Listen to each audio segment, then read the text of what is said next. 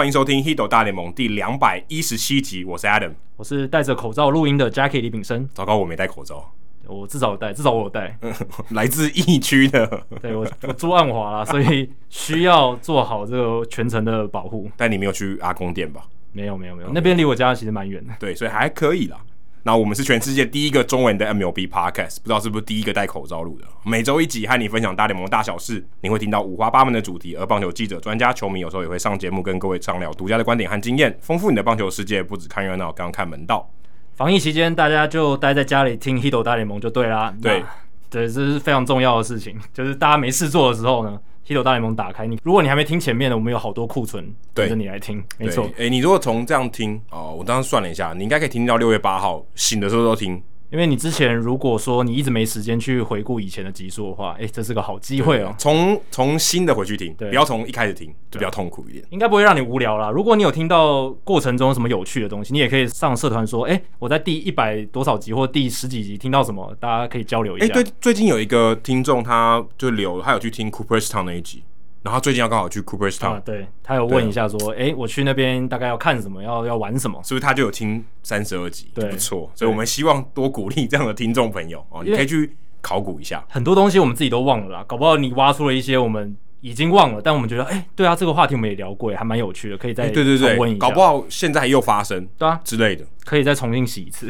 那节目一开始推荐时间推一下，我们今天这一节节目来宾，尤金大的新书《天才的人间力》，铃木一朗五十一则超越野球的人生智慧，我就不再多说了，因为等下访谈我们会聊到非常多，大家就是如果你还没买的，手刀买起来，反正现在防疫期间。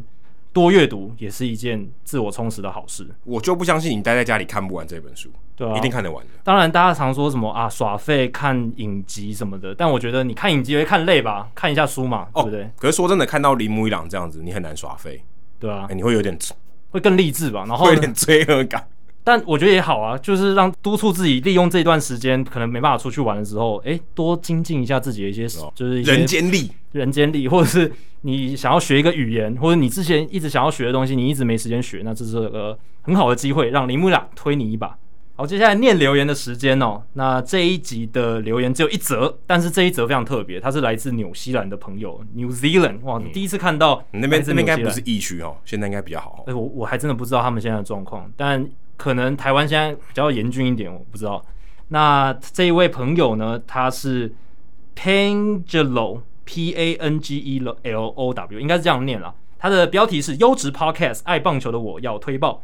说：“嗨，两位主持人，很喜欢你们的节目，每集推出都会等到周一开始上班塞车时间，陪我度过漫长的车阵。”哇，如果你是真的纽西兰的话，纽西兰也会塞车哦。我以为那边 相对人口密度比较低的地方，可能是要等绵羊过去。哦，对，有时候那个动物过去的时候要排队一下。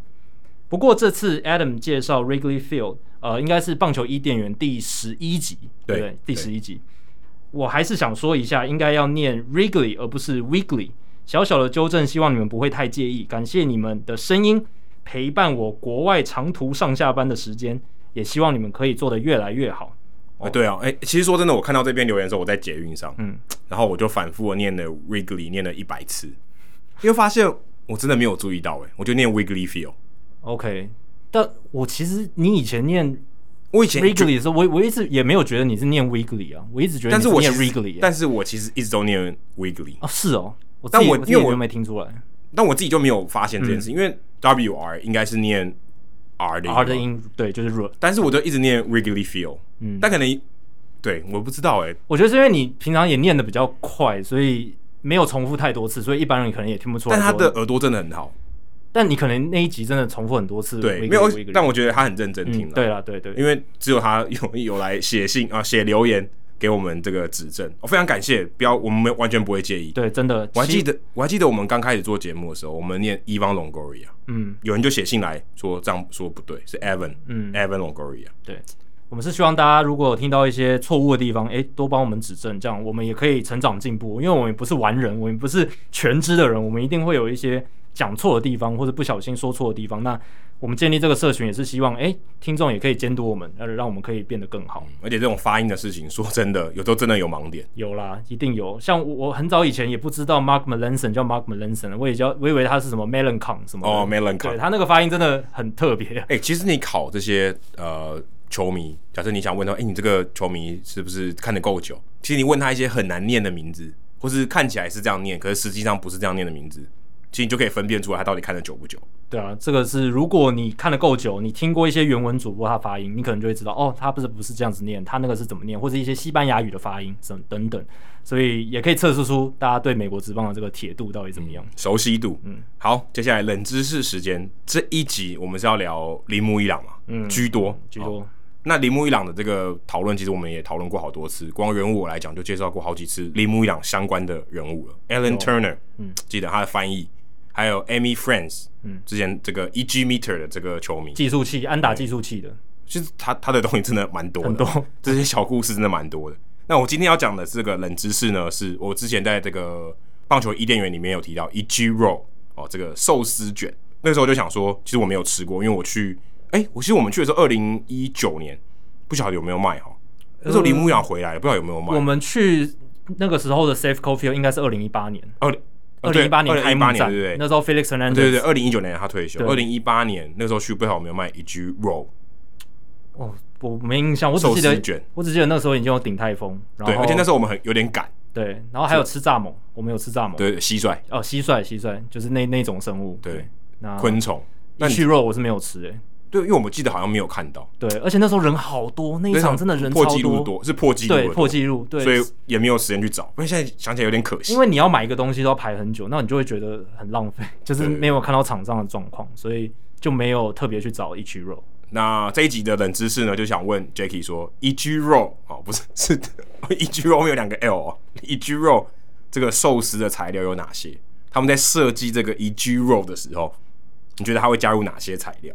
我对于伊朗的食物的了解，其实很多都来自尤金大那本新书了。那我知道他蛮喜欢吃咖喱的嘛，然后他也蛮喜欢吃神户牛，嗯，牛肉，嗯，所以搞不好会放牛肉，嗯，搞不好有没有咖喱口味的寿司卷，这也是有的嘛，对，那应该都可以吧？对啊，所以我猜啦，这是我个人非常简单的猜测，可能会有这两个元素哦，咖喱跟牛肉，对，这两个东西。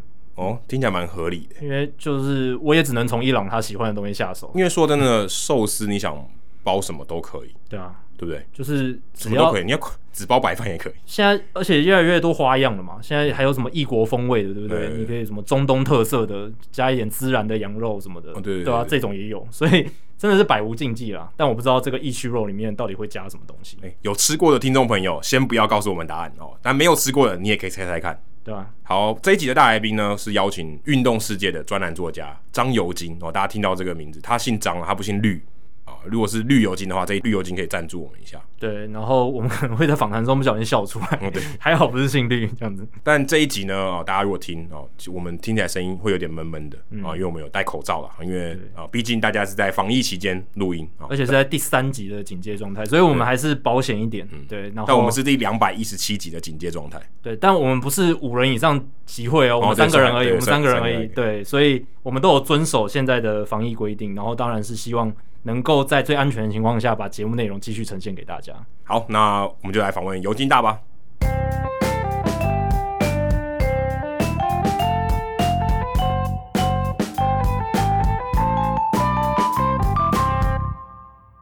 好，这集大来宾时间，我们很荣幸再次邀请到我们的老朋友尤金大来到《Hito 大联盟》，睽违三年半再次回来。尤金大，你好。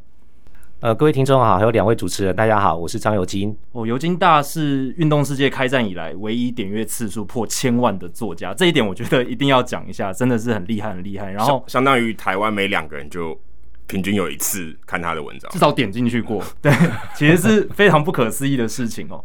那尤金大这一次会来节目，呃，当然我们也想聊一下马林鱼相关的话题，因为如果有听我们上一次跟尤金大聊的话，第二十二集的时候。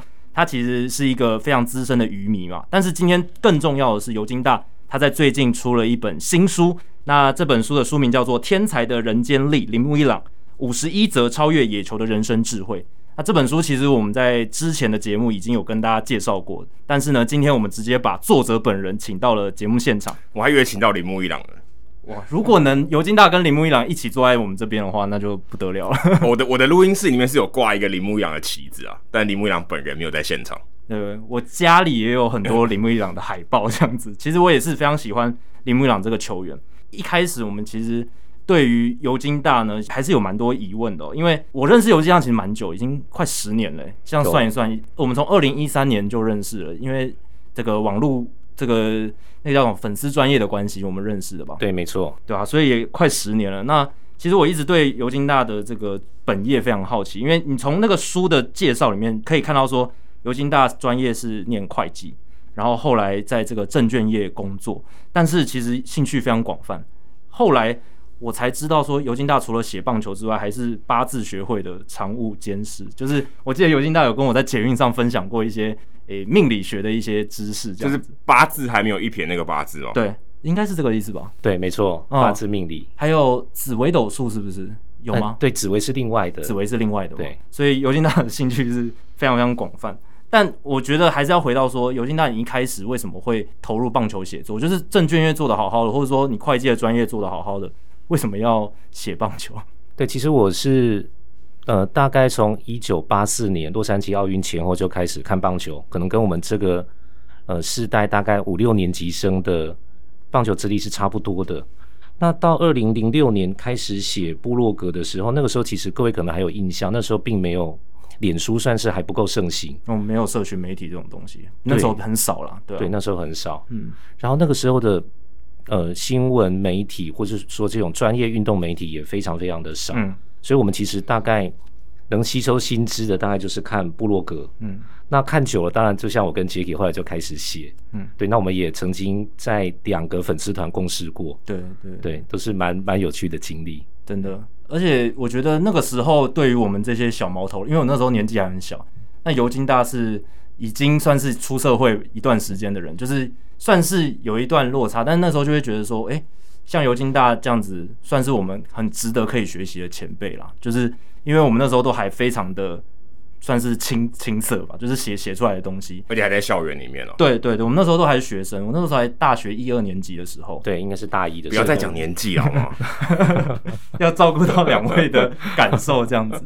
但一开始尤金娜是写马林鱼吧？都都是写马林鱼。对，一开始几乎都是。那一开始就是最早是从什么时候就是被马林鱼吸引的？是是他们夺冠军的时候吗？零三年还是一九七年就已经喜欢他们了？应该是零三年之后。OK，那个时候是一个很有名的棒球游戏叫 MVP，二零零五。哦，这个也是我启蒙老师的游戏。对，也是我就是玩棒球电玩的启蒙。那那个时候就是马林鱼就是球员年轻便宜。又好用，哎、欸，这是真的，因为那个时候，欸、可是二零零五的时候，他们已经算是有一些球，有一些比较厉害的已经走了，像 IRA 已经离开了。对啊，二零零三年之后，他们不就大甩卖了吗？对啊，就是甩卖一波了。但是那个 Josh Beckett 还有 AJ Burnett 应该都还留在阵中。哎、欸，没有。Josh Beckett 是不是零五年就到？没有，还没，还没，应该他是零七零六年才去，应该零六零七年才去红。所以零五年还有 Josh Beckett 跟 AJ Burnett 那些，对，还有那个刚出来的 Daunte Willis 跟 Miguel Cabrera 哦，对，所以还还有一些蛮不错的年轻球员这样，所以没错，尤金大就是那个时候受到吸引这样子。这样嘛，刚刚你有提到尤金大是在会计师，可是我一直都不知道尤金大做的是什么神秘的职业。对啊，本业、就是、对，所以本这个可以透露嘛？因为其实蛮多在像跟我同业的人，他们都不知道你真的是在做什么。会计师这个是跟那个电影。班艾佛列克演的那个一样吗，到处去杀人的会计师。早期就是在会计师事务所，那出来之后当过公开发行公司的会计主管，但是现在最近十几年都是在证券业。嗯，哦，是做什么样的工作？这可以透露吗？哎、欸，在证券业算是比较有点后台的工作。对，后台就是你会看很多数据这些东西的，还是对，主要做数据分析。哦。所以其实跟棒球好像也有点关联，有点关联，对对，跟数据相相关的东西，可能就会喜欢棒球，对，会提高你对棒球数据的敏感度吗？你自己觉得你的工作本身会有影响到这一块吗？我觉得反而是用工作的方式来写棒球，哦，就是包含收集资料到分析。哦，对，尤金大，你是怎么样去把这些素材收集起来，然后产出这么多？很引人入胜，然后又很热门的故事，然后但同时它又兼具深度跟广度，所以是用你在工作上面的一些经验，把它移移转到棒球写作上面。对，没错，因为其实工作上我曾经有一个部分蛮重要，是在做研究。那那个时候做研究会学到很多整理资料的方法。对，因为你可能看了几十篇的 paper，然后国内的论文，或者相关的学术研究，其实要怎么样把它整理，就是照不同的标题去整理。比如说我我有跟 Jacky 分享过，就是我在运动世界的后台，就是文章的部分，其实开了大概几百篇都还没写的。就是你看到一个题材，你去会先先去定一个大概的题目，然后把你收集到的资料、网址、影片的连接全部都丢上去。那也许这个题材收集了两个礼拜。最后不想写，那可能到两三年之后才有这个契机或是这个动力去写的时候，那会让网友觉得说，哎，好像过去这几年资料收集的很齐全。嗯，对，这是我收集资料的一个方法。所以是把运动世界当做网络书签的概念。哎，对，有一点，因为因为你不管在任何地方，你都可以你都可以登入嘛，所以你就可以看到后台里面有什么东西。如果你是存在电脑里面的话，那你必须带着电脑。是，那你有没有想要存在手机里面就？以前我想过存在 Google Doc 这种的。对，像或者说像 Excel，嗯，但是后来发现就是放在里面，自己常常在后台去找文章也方便，哦、找题材。Okay. 对，所以其实尤金娜她平常收集素材还有写文章的方式，有点像是在做学术研究，有点把有一点把以前学术研究的方式，因为你也你也念念过研研究所这些，就是经过这种学术的洗练这样子。是，所以我相信，如果我们听众有念过研究所或者有写过论文的话，应该是。心有戚戚焉啦，因为你就是要看大量的论文嘛，而且看到什么重要的要笔记起来，而且要标签说，诶、欸，这个是哪个主题的内容要丢进去，丢进去。其实，如果你现在是有从事棒球写作的人，其实可以参考这样的方式，这样子就不会说，诶、欸，你看到一个有趣的题材，可是你觉得哇，要一下子收集很多资料，然后觉得很很难一下子去把它整理出来。但如果你是慢慢累积，平常就一直丢素材进去的话。当那个时机点可以写文章的时机点出现的时候，就很快的就可以写出来。可是这些东西就应该会有一个 index，一个索引在你的脑袋里面吧？因为你知道你可能看过什么东西。因为这种东西有点像说你在家里一直买书，你就一直把书买来，然后放在书架上，可是你不见得有把它看完或者什么，就是放在那边，有一天可以用到。但你应该会知道你有什么材料去可以去用嘛？所以你的脑袋里面应该也是有很多的 index。有，因为其实写文章也写了大概将近超过一千篇了，所以大概一个这比 Jacky 少哎、欸、哦，真的吗？Jacky 应该有两千篇。可是我有些是写那种纯新闻的啦，哦、但是尤金娜他是真的每一篇都是专栏，而且是有有深度专栏，我觉得这个程度不太一样。对对啊，我觉得其实 Aden 也写过很多文章，我们其实大概像我跟 Aden 跟 Jacky 一样，其实我们大概写文章自然会有那个架构跟所需要的材料。嗯，对，所以就像 Aden 讲，就是有一个 index 在脑袋里面，确实会有那一种。写作的大概一个算是 SOP 出来了。可是我说的 index 是像像我自己哦、喔，我我没有收集这种资料的习惯，我都是我看过，我会大概知道是什么，有个印象，然后我用用 Google 当做我的搜寻，就我没有把它存起来，我没有我没有想要把它拥有是 clip 下来。你把 Google 当做你的资料库了，随时去 access 这样子。对，就是我知道它有什么关键字，或者我知道那个内容大概是什么，然后想办法用那个关键字去逼近它，挖出来。就我知道，哎、欸，大概有这个故事，可能跟我现在要写的东西有点相关，那我就用 Google 再把它找出来，或者我可能用 Google 找到其他我之前不知道的东西，这样。嗯嗯，但我想尤金他应该也是有那种看到，比如说现在看到什么时事，比如说我们录音这一天，Albert Pujols 跟道奇队签约了，那。听到这个消息，其实脑中可能就会连接到一些哎，对啊，之前的新闻。现在给给大家示范一下，如果今天说哎，看到 Albert Pujols 加入到道奇队，你会想到写什么东西？不是只有这个新闻本身，就是假设今天你要写一篇延伸的，对张尤金式的文章，这样可以可以这样说吗？可以可以，张尤金式个人风格的，对对对。那你会想办法要把什么料加进来？可以给大家一个，就是给好像一个练习，好像一个 workshop 一样。其实我自己写文章的风格。会比较偏向于去找一些有别于现在市面上的新闻，或是说像 ESPN 的分析，我会写大家比较不知道的一些小故事，或是一个特殊的呃一个记录，或是一个影片。嗯，对，所以其实我会花蛮多时间去找。对，那包含可能过去如果有一些你看过 Albert Pujols 的一些一个小故事或什么，会把它存在我的像是脑海里，或是存在运动世界的后台，那就会从这边去找资料。再补充今天的新闻。那如果现在呢？此时此刻说，哎、欸，我现在不让你用电脑，你像 Albert Pujols，你会怎么架构你今天想要写这篇文章？应该会从今天的新闻开始写，嗯，然后再带到就是他的一个人生的小故事。嗯、OK，所以以小故事为主，我会以小故事为主，就是对以今天的新闻为一个引子，然后带到说你想发挥的那个故事，或者是你觉得可以发挥的一个题材，这样子是没错。OK，或者说，哎、欸，可能想说四十岁被 DFA 的人，被释出的人还会去哪里？嗯，呃，哎、欸，哪些四十岁的球员可能找到第二春或第三春在新的球队？这种之类，也有人写这种类似这种切入的角度。以前的例子，对，把以前的例子拿出来讲，其实这也是一个角度，没错，就不一定要写这个球员本身，可以延伸出去到一些其他球员的故事。这这也是一个，或是说，Pujols 在道奇队可以扮演什么样的角色，对不对？嗯、就是很明显的是针对未来的一些分析，这种也有。因为我自己啊，我自己看到这个新闻，我就是想到以前 Jason Giambi 在最后几年在印第安人。其实我觉得 Pujols 现在可能就是要扮演那样的角色。所以如果我来写的话，我可能就会写说：诶，今天 Pujols 跟道奇队签约了，那我就是把以前 Jason Giambi 跟印第安人的那种合作模式，可能拿出来写一写。对，他可能走 Giambi 的路。对对对对对，就是比较这种导师的角色，比较成分可能高一点。哦，对，真的。那尤金大其实就像你刚刚讲，你写了文章写超过千篇。而且是从素人写手写到现在变成畅销作家，这十三其实十三十四年了嘛，对不对？这个过程你觉得你写作带给你最大的收获会是什么？我觉得其实到现在都还在学习跟体会，因为就像以我们来讲，就是网络写文章都有不同的阶段，那到出书又是另外一个体验。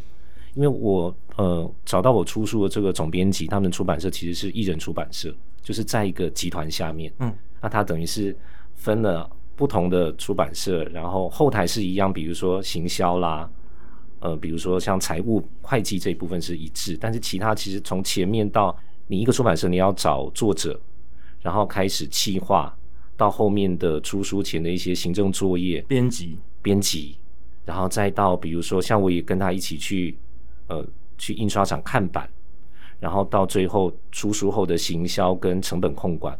其实他都是一个人在做，哇塞！所以尤金大等于跟着他参与了整个从零到有这个出书的所有过程，就是一个生小孩的概念。真的，生小孩的概念真的从受孕到最后出来，然后开始喂奶，都是 都你们两个人一起把把这本书这样打造出来。听起来有点怪怪的，对啊，就是整整个小孩出来的过程。那这样听起来他应该要卖两亿本。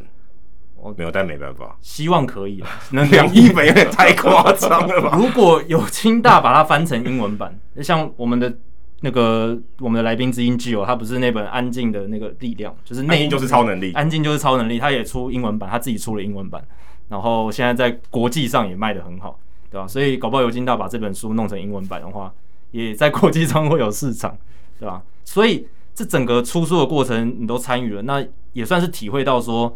哇，网络写手其实跟真的要出书的作家应该是差非常多的，对，落差蛮大的。就是网络写手，你可能就是一天可能就可以产出一篇文章，如果你有时间的话。但你写写一本书，就是要花这本书的筹备，整个花了，应有没有一年的时间？大概是三个半月啊啊！等一下，等一下，三个半月。对，出版社跟你联络到你这个小孩出生，整个怀孕的期间只有三个半月。哦，写作的期间是三个半月，那从联络加起来大概是半年。那很短，那还是很短，很那还是很短呢，很快。如果以这本书的厚度来说，这样算蛮短，那在三百多页吧？三百多页，有三百多页，三百三十六页。那真的，那真的蛮短的。那这这个这个过程是什么？是是怎么样的？他是有要求一个 deadline 吗？就是一定要要求这个时间点出吗？还是尤金大的速度太快了，就就这跟铃木一样的速度一样快？应该说，大概去年七月的时候，出版社的总编辑是有网友跟他推荐我的一篇文章，让他找上我。那我那个时候给他的回答就是，第一个是我不够格啦，因为毕竟我们写网络文章到跨到出书，其实是一个很大的门槛。那方向跟写作题材都不一样。第二个是我觉得，现在出版社两位也都出过书，我们其实都知道，出版社市场其实出版界市场越来越小。嗯，那。特别是运动的书，其实它的受众是非常的少，所以我就跟他说：“你不希望让你亏钱。”呃，那大概是总编辑这边他在去年十月要做今年度的全年度的出书计划的时候，他有跟我谈到，那我们在十月中才定案。那因为希望是在球季开打，比如说四月、五月的时候就能够让新书上市，所以这个时间变得压缩的比较短。嗯，刚才尤金大有提到说，网友看到了你一篇文章，推荐给这位编辑。我很好奇是哪一篇文章？我记得应该是去年六月有写到一良部修辉哦，对，写到他就是过世，跟他去美国找父亲的这段过程。哎、欸，但不是铃木一郎。不是铃木一郎的故事，那个时候不是哎、欸，哇，所以是网友推荐你的文章是伊良部秀辉的文章，然后没错，题材不是一朗，但是最后编辑决定要写的东西是一朗这样子。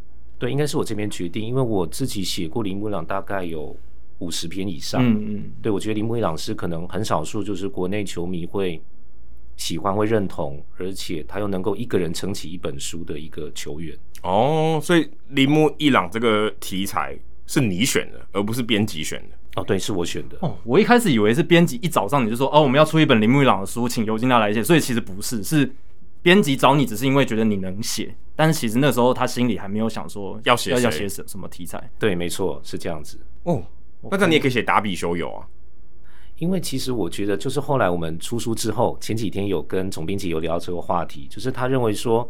如果还有下一个球员可以去一个球员，然后能够让呃台湾球迷非常的认同，会想要买他的书，而且他一个人可以写成一本书的球员，我来想其实应该也只有铃木一朗，因为像达比修他没有什么人生的故事，对，他大概就是专研球种，然后离过婚，那过去他在日本职棒其实多数是顺遂的，哦，所以其实他没有什么故事，因为像我们所知道，像 Mike Trout 是。我们说地表最强的棒球员，可是为什么他人气不高？因为他也没有什么故事。嗯，我觉得这是我们在面临说一个顶级的球星，或者说一个名人堂的球员，有时候他没有办法出书的原因在这里。那又又要同时被，比如说台湾网友会非常熟悉的，会想要有这个动机去买书的，可能也就只有铃木一朗了。因为听说你这一本书出版的第一天就二刷了，对，这个很夸张哎，这个很多人都办不到哎。这个冲超快，哎、欸，可以透露一下你的初刷多少吗？首刷多少吗？哎、欸，出出版社说不能透露，哦，说不能透露，没问题。但有比比铃木一两的安打数还多吗？呃，没有那么多。哦，那那这样这样可以吧？这个这个范围大致的数字，这个大致的数字。所以其实这本书也可以看出很多巧思啦，包括五十一篇文章，这个应该也是尤金大想想出来的一个设计吧？对，没错，就是铃木一朗背号嘛，五十一号，大家非常熟知。所以他他在洋基的时候三十一。所以你也可以写三十一啊，其实可以，但是大家最为人所知的，他还是在水手队时期嘛。而且如果有看尤金大叔，就知道水手队其实还是伊朗最心心念念的球队。现在人也在那啊，对，他始终觉得这个球队就是有有点像他的家了哈。对，真的。那尤金大，你觉得啦？就是你写了这么多伊朗的文章，我跟 Adam 也有看过这本书了，然后里面其实就是从。伊朗小时候，然后一路到他到美国，然后后来还有就是写很多单篇，他跟各个人物之间的关系。那尤金娜，你觉得这些故事里面哪一个是最触动你的？在了解铃木一朗之后，然后呢，在认识铃木一朗之后，开始写作之后，哪一个故事是最触动你？或者我另外一个方法问哦，嗯、如果今天你想要跟人家介绍铃木一朗，你会怎么介绍他？你说你你用一个小故事，你写过的故事来介绍说，哎，铃木一朗这个人。我个人最喜欢其实是他跟日本那个美津浓手套工匠的故事，对，总共有两篇，因为前后有两位。嗯，那其实从那个过程会看到，就是一个手套工匠可能因为自己的手套被他采用，然后觉得人生是有达到了一个里程碑的感觉。那可以看到伊朗对于自己球具的高标准的要求。对，但如果说要介绍，比如说林木一朗这个人，我觉得我写在第一篇。就是那个谢词的第一篇，就是达成梦想，就是累积微不足道的小事。我觉得这一篇或者说这一句话，应该是我最能体会伊朗人生的一句话。嗯，对，因为一开始写的这个谢词之后，后来再写后面的陆陆续续他人生的文章，会发现这句话真的贯穿了他的人生。所以从他小时候的训练到一直一直安打的累积，其实就是在实现这一句话。那你觉得他在做的这过程中，他知道这句话吗？我想他应该没有感觉到这句话是这么对于后人是这么多的启发，就是我的有点像说他今天这是他的座右，有点像座右铭或之类，或他的北极星。一般我们讲北极星，他会往那个地方去嘛。那你觉得他是心中是有这个北极星的吗？就他自己有一直把这句话放在心里面吗？还是他就是他就是实践这件事情而已？对，我觉得他在实践这件事情。对，因为他也曾经讲过说，他每天的，就是像体能训练，他是每天要比前一天再多一点，然后累积出来，就是他现在的他。所以其实他也是在实践，就是很多事情的累积，就是实现自己的梦想。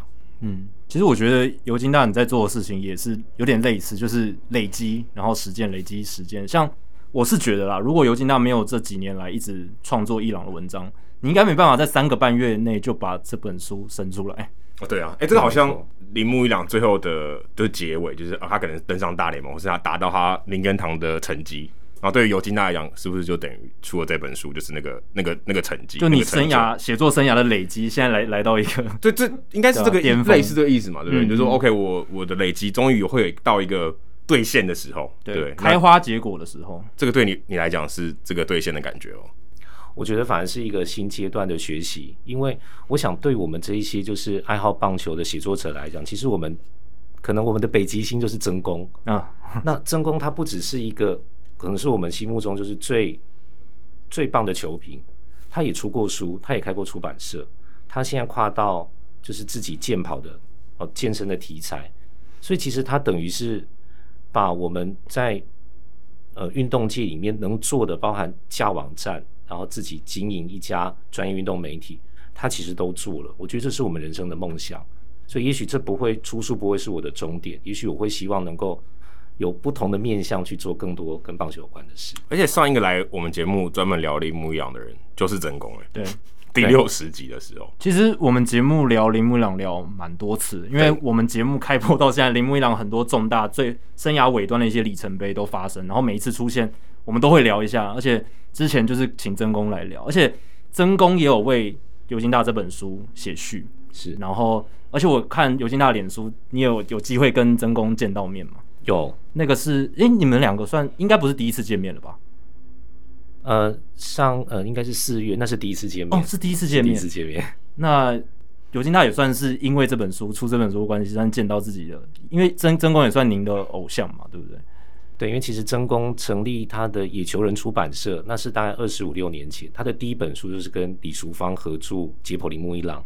曾公那时候有提到这个这件事情，解剖完居然铃木一郎还活着，对，真是神人。对，所以其实我这本书一开始锁定就是想请两位写推荐序的，就是曾公跟李淑芳，我希望能够接续这个火炬哦，能够继续让更多年轻读者知道铃木一朗。不过我在不知道是尤金大自己的分享还是在哪边有看到说，尤金大你是在二零一五年就是铃木一朗加盟马林鱼之后才算，哎、欸，是应该在谢子里面讲，书子书里面有书一开始讲的，书里面有写，对，就是才那个时候才真算是真正变成一朗的球迷，是。在那之前其实就只是远远的看着他，就是没有特别的，只可远观不可亵玩亵玩焉的感觉，对，没错，所以哇，某种程度上其实你因为很多人大部分都是很。很小很小，或者是从伊朗非常年轻的时候就变成他的球迷，但尤金娜反而是他在生涯算是比较迟暮之年的时候，来到马林鱼的时候，才真的变成他的球迷。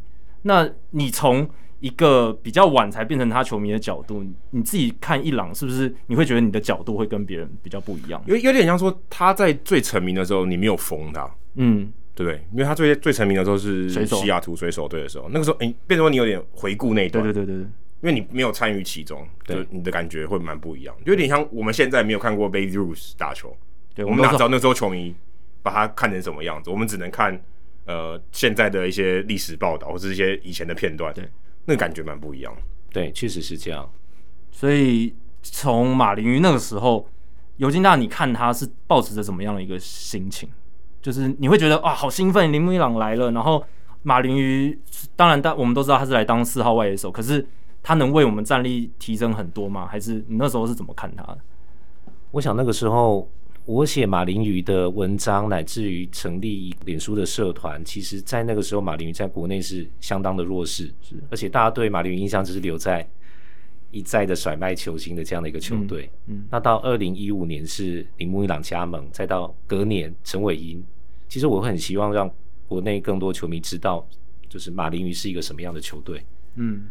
对，那这是当初会看到铃木一朗加盟的一个很大的一个算是内心的一个悸动是在这里。所以这个意思是说，你认为推广马林鱼比了解铃木一朗还重要？哎，一开始确实是这样。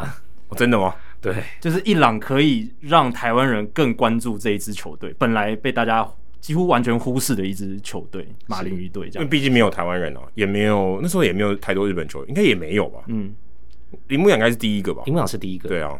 哦，都铃木一朗是第一个马林鱼的日本马林鱼也没多久啊，对不对？二十几年了，九三年才开始，也确实。而且你说像 Jose Fernandez 这种马林鱼非常知名的球星，也算是，诶，其实也就是那几年才慢慢起来的。对，没错。当然后来我们知道 Fernandez 因为意外去世，就很可惜。但是其实真的就是在二零一五年前后那段时间，Yelich、Ozuna、Stanton 这几个大大球星起来，确实。加上铃木一朗可以把那个马林鱼的高度，然后还有后面尤金娜提到的陈伟英，可以把这个高度提升起来。那尤金娜，你那时候确实有感受到台湾喜欢这支球队或是关注这支球球队的球迷明显变多。当时在铃木一朗跟陈伟英加盟之后，那个时候社团确实人数是有暴增过几波。哦，有暴增过。OK，讨论度有应该有增加吧？讨论度有，但是因为伊朗毕竟在马林已经算迟暮之年。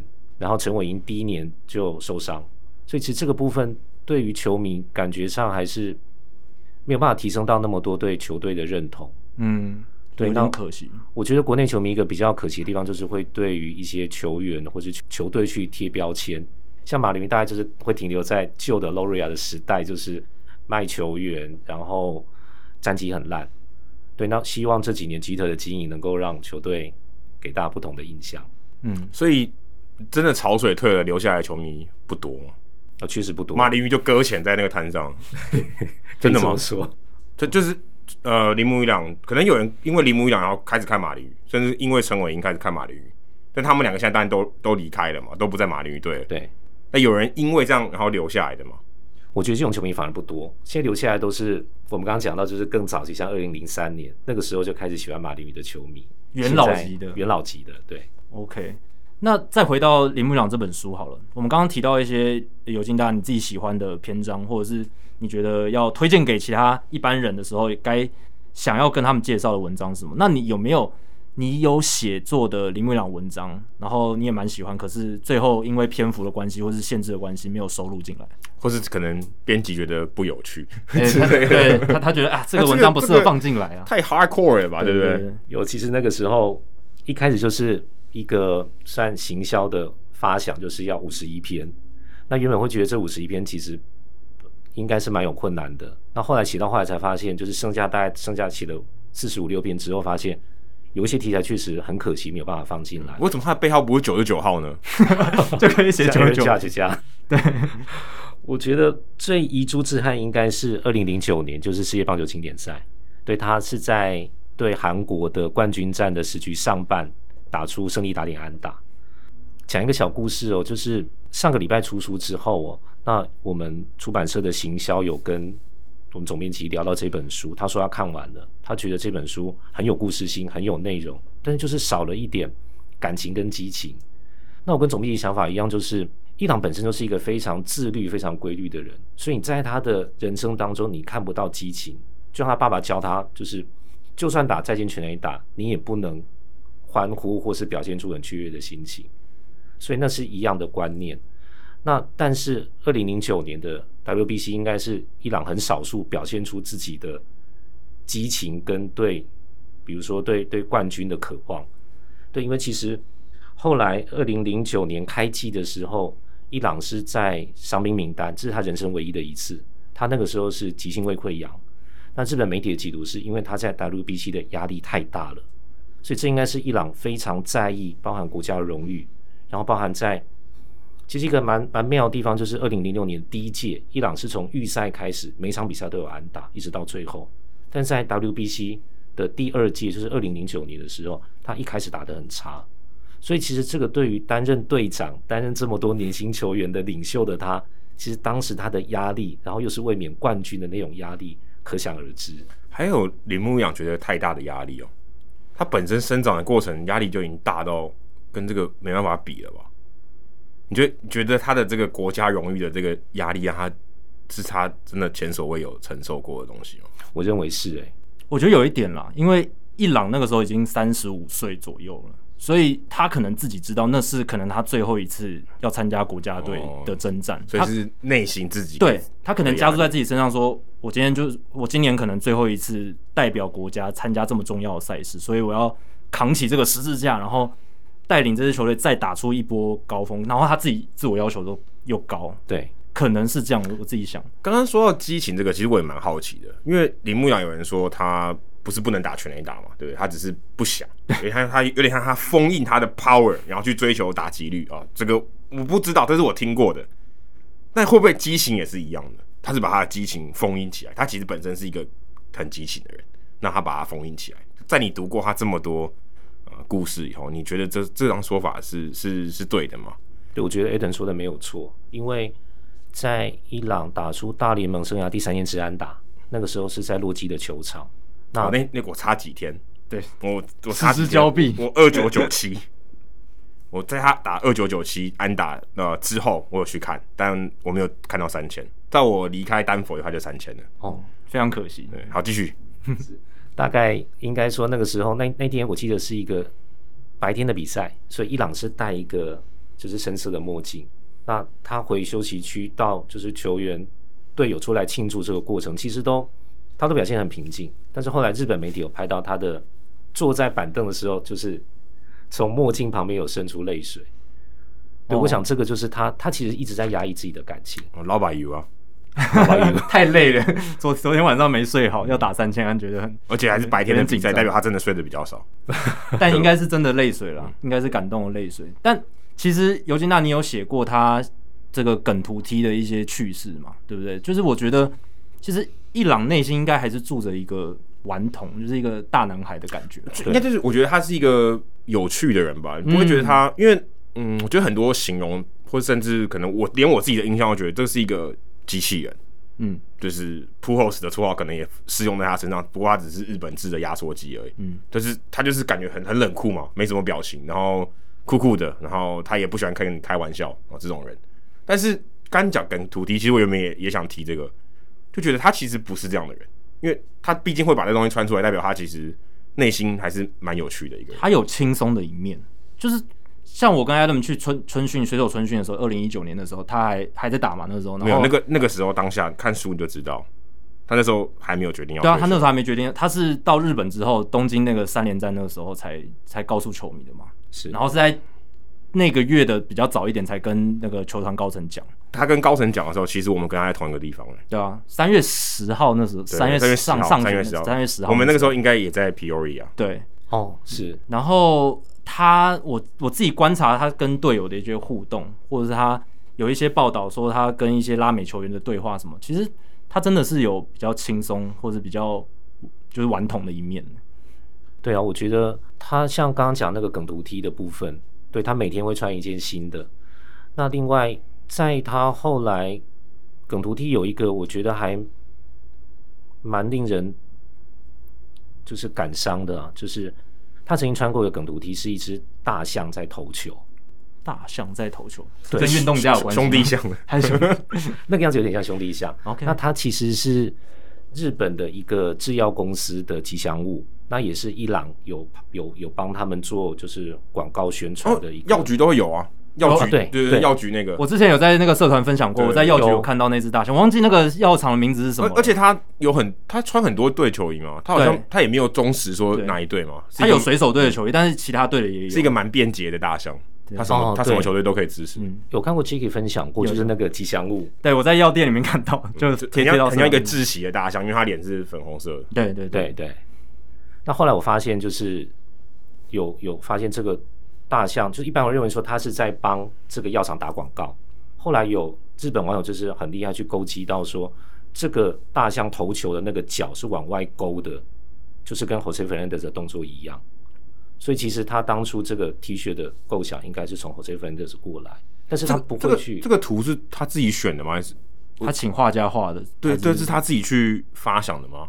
我知道他那个梗图 T 都是一个在日本的设计师，然后好像是透过明星而跟伊朗是好朋友，所以他们在出这些 T 恤的时候，应该是都有一些创意在互相的哦激荡。哎、欸，我以为是他去买一个现成的 T 恤，然后他觉得很好笑，他觉得这个很幽默，所以我买，然后我穿，我认同这个笑点之类的。我也以为是这样，不，结果不是哦，是他特他有一个他有一个想法，要请设计师做出来嘛。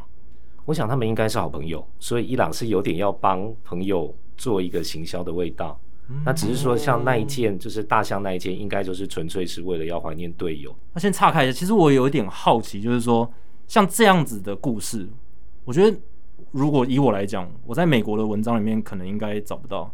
那像这样子的故事，尤金大是在美国的媒体上面找到的吗？还是你是从日文的媒体里面看到的？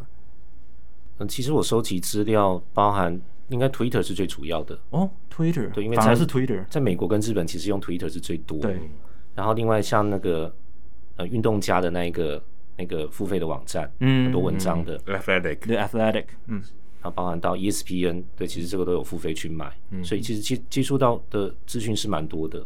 那像刚那个这么冷门的，我觉得蛮冷门的，这个我从来不知道的，啊、这个我想应该也是你看到媒体写的吧。哦，这是 Twitter，在 Twitter 看到日本网友，对他们也是有些类似像 PDD 的讨论区，嗯、然后聊到这个话题。哦，所以你看得懂日文？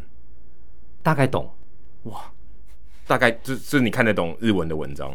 哎，对，大概可以。哦哦，所以尤金大是以前学过日文，还是自己兴趣，然后摸一摸就摸出来？应该说大一的时候学过，但是因为后来看日本职棒接触很多，所以大概能够懂一些对棒球的。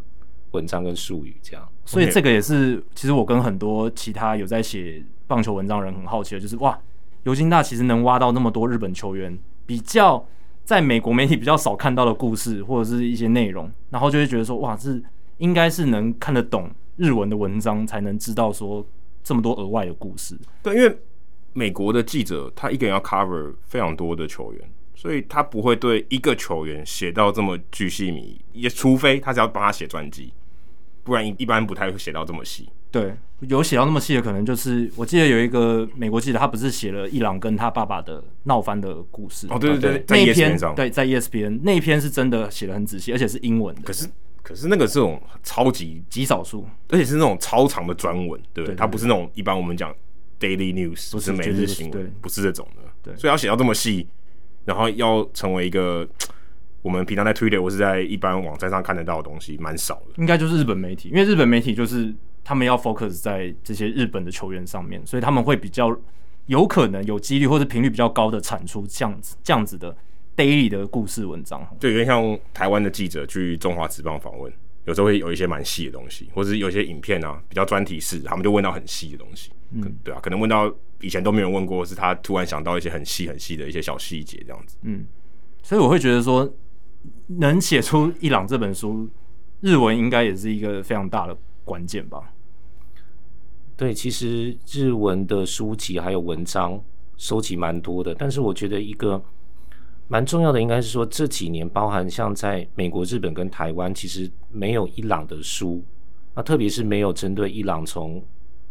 呃，日本到大联盟整个二十八年生涯记录的书，对，所以其实这个资料收集上确实包含呃美国的电子书，包含到日本的一些文章，然后到书籍，对，台湾像之前真宫出过的书，对，其实大概读了超过二十本，然后网络文章应该至少三五百篇以上。嗯，对，其实仔细想一想啊，大家可能会觉得说啊，伊朗不是被谈到烂了吗？这几年他刚退休那时候，好多文章在讲他，可是以专书来讲。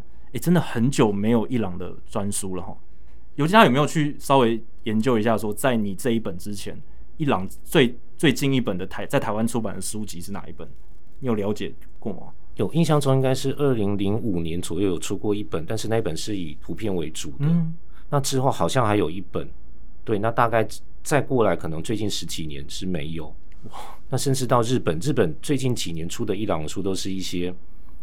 呃，比如说一些关于哲学方面的，就是他个人的一些衍生出来一些什么，他的呃持续力啦，或是给读者一些呃念书方法的介绍。但是要如何做咖喱饭啊这种的，哎、对，类似这样子。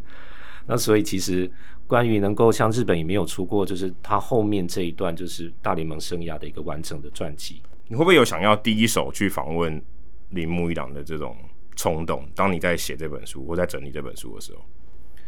因为你应该会觉得说，哎、是不是没有讲完，对不对？我这个故事我还想继续问，我还想继续知道有没有，因为你看到资料嘛，你会不会有想要去问他，第一手问他的这种这种冲动或这种念头？有啊，非常多这样的冲动，想要知道最后，因为有时候一个故事，因为我收集资料很多，有时候同一件事情会看到好几个不同的版本。只是当然知道这是一个不会实现的梦想，因为因为我这样，我觉得不一定诶。如果今天你说我在写一本铃木一朗的书，我来自台湾，我我对铃木一朗这一生很有兴趣。我想铃木一朗，如果你够有诚意的话，搞不好还是有机会的，对不对？询问看看。对啊，有问总比没有问好。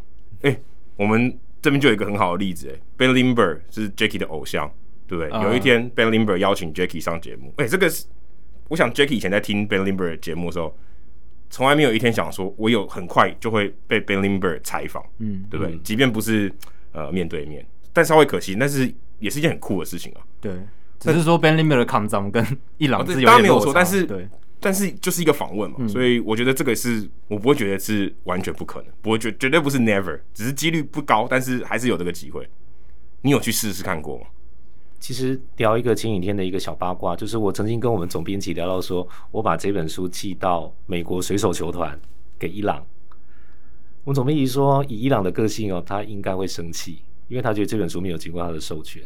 哦，对，我想伊朗跟一般我们说。呃，知名人士或者说棒球员的一个很大的不同在于，他对自己真的是很严苛，在在看待自己的，不管是讲话或是他的一个形象。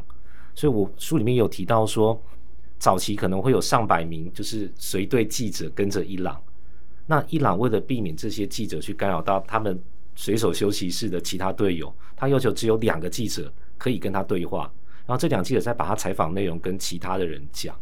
所以我，我我不太相信说我们就是国外的一个作者会有机会访问到他。嗯，所以跟伊朗他严谨的个性，然后他对于自己形象的经营这些，还是有点关联啦。对，就是他对这方面是可以看得出来很很严格的在要求。如果今天是你，你被一个你不认识的人写了一篇写了一本书，你会是什么反应？你会生气还是觉得嗯好棒哦？有人帮我写这样子。我们先不说你是不是铃木一朗，也不说你有没有达到铃木一朗的成就，先不管。嗯，你你如果是你，你会有什么反应？我觉得包括我，而且你完全不知情。你说今天啊有一个人在我写，但他没来问我，对不对？但是我知道有人在写，然后最后他出了这个 OK。那你完全不知情的情况下，你你你会有什么反应？这个问题还蛮，我觉得还蛮特别，一般平常不不知道问谁的。嗯。我觉得有点像今天早上在看上上网的时候，有看到就是像台湾棒球围棋馆，或者说围棋百科。对，今天我看到我被放到上面去，不是我自己填写或授权的内容，我会觉得惊喜，因为毕竟有一个多一个曝光，多一个被大家知道的机会。但是伊朗应该是对书里面有提到，我觉得这也是他一个人生蛮重要的历程，就是为什么到最后他跟日本媒体是对立，然后他要到大联盟打球的时候有一个。日本知名的媒体人就说，当时多数记者都希望他到日本会失败收场。你可以想象一个二十岁的球员，他突然爆红之后，连他到了什么餐厅离开之后，都有记者会跑进去访问说，刚那个人是铃木一朗，他刚吃了什么？他刚点了什么菜？你看到他有什么感觉？当他觉得他的人生已经带给这么多其他人困扰的时候，我相信他有点封闭自己对媒体的的的那那一扇门。他其实要。正面一点思考，他创造超多工作机会啊，对，包括我，对，对他其实创造很多工作机会，不然人家也不会去跟着他。当然，当然，我不能说，我不是说这些媒体报道内容就应该报，我只是说他可以换正面正面一点思考这件事情。对，但是你如设身处地，如果你真的是伊朗的话，真的会觉得说啊，我真的一个人，然后为蛮多人带来不便的。你可以说是不便，也可以说是工作机会。可是他说的不便是。那一些在工作的人影响到了本来不应该受到打扰的那一些人，这个这个倒是真的。他他的队友，他或者是那个刚才尤金大提到的餐厅的员工，哎、欸，明明他就只是服务一个客人，然后好端端为什么要被记者访问？对，那就是因为来自这样子的事情。所以从这一点可以看出，伊朗他其实蛮体贴的一个人哦，他会蛮为身边的人着想，就是那种陌生人什么，他会蛮蛮去为他们想的。这应该也是他的性格之一吧。对，这是应该是他父亲从小给他的教育。嗯嗯，对啊，因为像他在最后一次记者会的时候，在退休记者会啦，那那一次的时候，其实他有特别照顾，也也有给台湾的记者发问嘛。对，所以我是觉得他好像也有想到这一点，就是说，哎、欸，这些人远道而来，然后他们也常年来算是很关心我，所以也要给他们有这个问问题的机会。毕竟是最后一次，对对，以球员身份真的是最后一次。对啊，毕竟最后一次。其实我会刚刚会问那个问题，是因为其实我在二零一八年那时候我驻美回来休赛季的时候，我跟尤金大吃饭。那个时候我就有一个念头，后来我不是找了那个达斯吗？对，他有去美国跟我一起嘛，所以那个时候其实我有广发英雄帖啊。当然 Jacky 后来有跟我去春训嘛，对不对？我们其实是之前去过春训，然后再来当驻美记者的。那时候我就问尤金大说：“哎、欸，我都跟陈伟英呢，我哥跟马林鱼的马三十支球队里面，我就跟马林鱼，就跟你最喜欢那个球队，给你两个礼拜，你要不要来跟我一起？然后我帮你公关安排好哦，你想要访问谁，我们尽可能去安排哦。就你就是变成一个。”呃，特派的记者的特派记者啊、哦，这样子去第一手去了解这些东西。当时后来就没有下文，我会觉得有点可惜，因为嗯，我觉得在台湾说真的要喜欢马林鱼到这种程度的人，我想除了你，应该没有第二个人哦，应该没有第二个人，我是这么投入的。就算有，他可能是关心，他没有这么大的产出嘛，对不对？只有你，我觉得最适合做这个，就是去那个现场，然后把这东西写出来。因为毕竟我是记者，然后我。我有现现状的这个框架，我必须要去采访这些，所以我要做很深入的、很深入的报道，是呃时间上和体力上是没办法做到，至少在那个框架下面。嗯、所以那时候我我其实蛮期待尤金大说，哎、欸、，Allen 我可以啊、哦，我可以去，但后来没有，就有点可惜。然后哥跟我分享一下，为什么你当时觉得后来后来把这个机会放掉？因为现在我也没有做驻驻美记者了嘛，嗯啊，所以这个机会应该就是很难再出现了。对啊，我觉得这个先。要跟 Aden 表达最诚挚的谢意，要表达歉意，因为给我这个真的是人生大概最难得的机会。你能够在现场，而且是在观众呃是在记者席看到铃木一朗跟陈伟英。哦，那个时候没有铃木一朗了。二零一八年，二零一八有哦，他没有了。二零一八年没有，他已经离开了。哦，二零一八年他已经，二零一七年他最后一年。哦，对对对，他已经离开了。对，二零一八年我还要去水手队看他。出出来跟大家呃，他打第九棒，记得吗？开幕战我们有在现场。对啊，对，二零一八年他就已经离开了。对啊，不过一八年也只有到五月，他就转特助了，就就转转特助。对，但是还是可以到现场去跟尤金大最喜欢的这些，至少马林鱼的马林鱼球员面对面接触。或 Jeter，对啊，记得那时候已经接棒了，而且是在记者席，嗯，然后又可以在赛后去休息室专访。那真的很可惜啦，因为要一次去两个礼拜，可能工作上是没办法允许，所以很遗憾。但是希望将来还有机会 到现场看球。你不会那时候有有一种 trade off，就是说工作我可以请假，然后这个是人生难得的一次机会。工作那两个礼拜不是最难得两个礼拜，请两个礼拜的假，这个做不到，这个还还是没办法。欸，我是。这但这我是不好示范，我请两个月。对你，你那二零一六年那时候去巡回的时候，三十座球场就是请两个月假。巡回听起来怪怪，反正去跑球场。对，就跑球场。对啊，我我那时候跟老板，我脸皮很厚，我就请两个月的假。但我还有我我我有偶尔有工作，就是我有我有帮他们线上解决问题。嗯嗯，嗯对啊，有啦，当时真的是天人交战，交战的非常非常的久。现现在会后悔吗？非常后悔，真的哦。嗯，哎、欸，说真的，我刚刚提到铃木一朗这个，我觉得你真的可以，如果你还有机会出下一本书，或是再版，再版应该蛮有机会的吧？如果第二版，就是说我再下，例如款第五刷或第五十一刷的时候，再加一个什么额外的故事，嗯、对，说我亲自去访问铃木一朗。哎、欸，毕竟说真的，铃木一朗也不在火星啊，对不对？还是飞得到的地方吧？对啊，是是可以啊，就是。就是不是说完全没有可能，只是就像刚刚尤金大讲，因为这本书一开始没有经过伊朗的授权，嗯、就是没有经过他本人的这个同意。你有诚意，我觉得他也不是不通情理的人。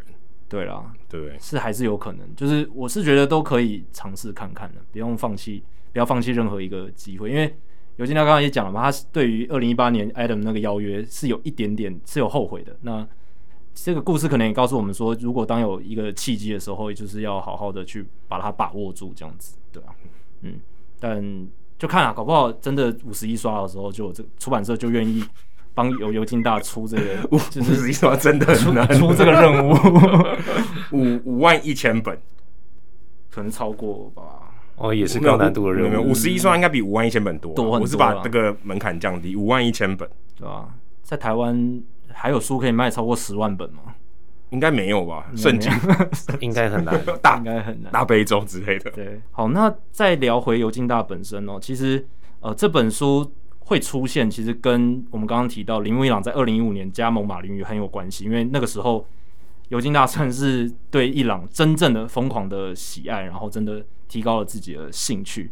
那我还记得说，二零一七年那时候尤金大来我们节目的时候，其实那时候是谈马林的转卖，不知道尤金大还有没有印象？对，那个时那个时候，Jeter 和 Sherman 正要买嘛，对，就是 Loria 正想要买，因为 Jose Fernandez 的关系。而且我有特别去查，那个时候是马基特团队已经确定要买下来的新闻出来之后，所以我想是因为这样子的关系，我们才会邀请尤金大上去聊。所以那时候已经有消息出来，当然还没有正式。那那时候就是邀请尤金大来，就是因为诶，尤金大资深鱼迷嘛，然后又对马林鱼那么有感情，然后就想来聊聊说，诶，这支球队现在要换团队，而且是 Derek Jeter 入主这支球团，应该有些想法。那后来经过了快四年嘞，哇，一转眼快四年的时间了，Jeter 节目居然还在，Jeter 也还在。对，当然尤金大甚至出了一本新的书。那 Jeter 团队这四年多来，尤金大你会怎么看他们团队？运行到现在，因为其实也蛮长一段时间了。你说一个新的精英团队进来，我们要给他时间，要让他证明看看他能不能从零开始打造出一支球队。当然不一定要一开始就有什么作为，可以慢慢来。好，四年了，我觉得四年的时间也够了。一般都五年计划嘛，Epstein 五年计划嘛，就就夺冠了。嗯，四年也八成的时间。对啊，那走到这个这个阶段，当然了，马林鱼有人觉得有好的发展，也有人觉得还不够。那尤金大你自己是怎么看？我觉得其实应该，我们是拿来跟我们所了解，就是前面 Jeffrey Loria 比较的话哦，其实我想 Derek Jeter 带给马林鱼的是一个整个制度的改变，包含他把原本的分析部门强化，然后球球探部门，包含农场的系统都有做整个大调整。对，毕竟 Jeter 其实他有讲过，他是不看球赛的人，对，所以其实他退休之后他是不看球赛的。那他为了马林鱼，他有到现场，但是原则上他是一个呃比较像是一个 leader，他下面是找他的成员，他没有亲自卷起衣袖下去带球员，这倒是没有。但是他知人善任，像我会特别注意到，就是当初有一个现在应该是他们球探的呃，应该是农场的总管，叫做 Gary Dembo。嗯，对，这就是当年在洋基时代，就是基特加入洋基的，在新人联盟的第一个总教练，嗯。那后来也是被誉为说是洋基农场里面对基特的打击姿势最了解的的一个一个教练。那像他在在洋基期间哦，就是后面这几年担任洋基的农场的总管期间哦，他带入像 Aaron Judge 啦、Gary Sanchez，然后像 Balances 啦、呃 Frazier，这些都是他任内带出来的优秀的新秀。就这一批现在洋基的这些 Baby，之前叫做 Baby Bombers，现在已经变中生代 Bombers 了。都是 Denbo 他的那个时候在洋基管理农场的时候带出来的。对对，我觉得他是一个蛮会带年轻球员的。他也被认为说，就是有人评价他就是一个，他不看新秀排名，他不看这个人的潜力，他都会很认真的去教这个球员。而且我觉得他跟 Loria 时代最大的差别在于说，基特是在建立一个制度。像早期的马林鱼在前朝那个时代哦，最大的问题就是在于权责不相符。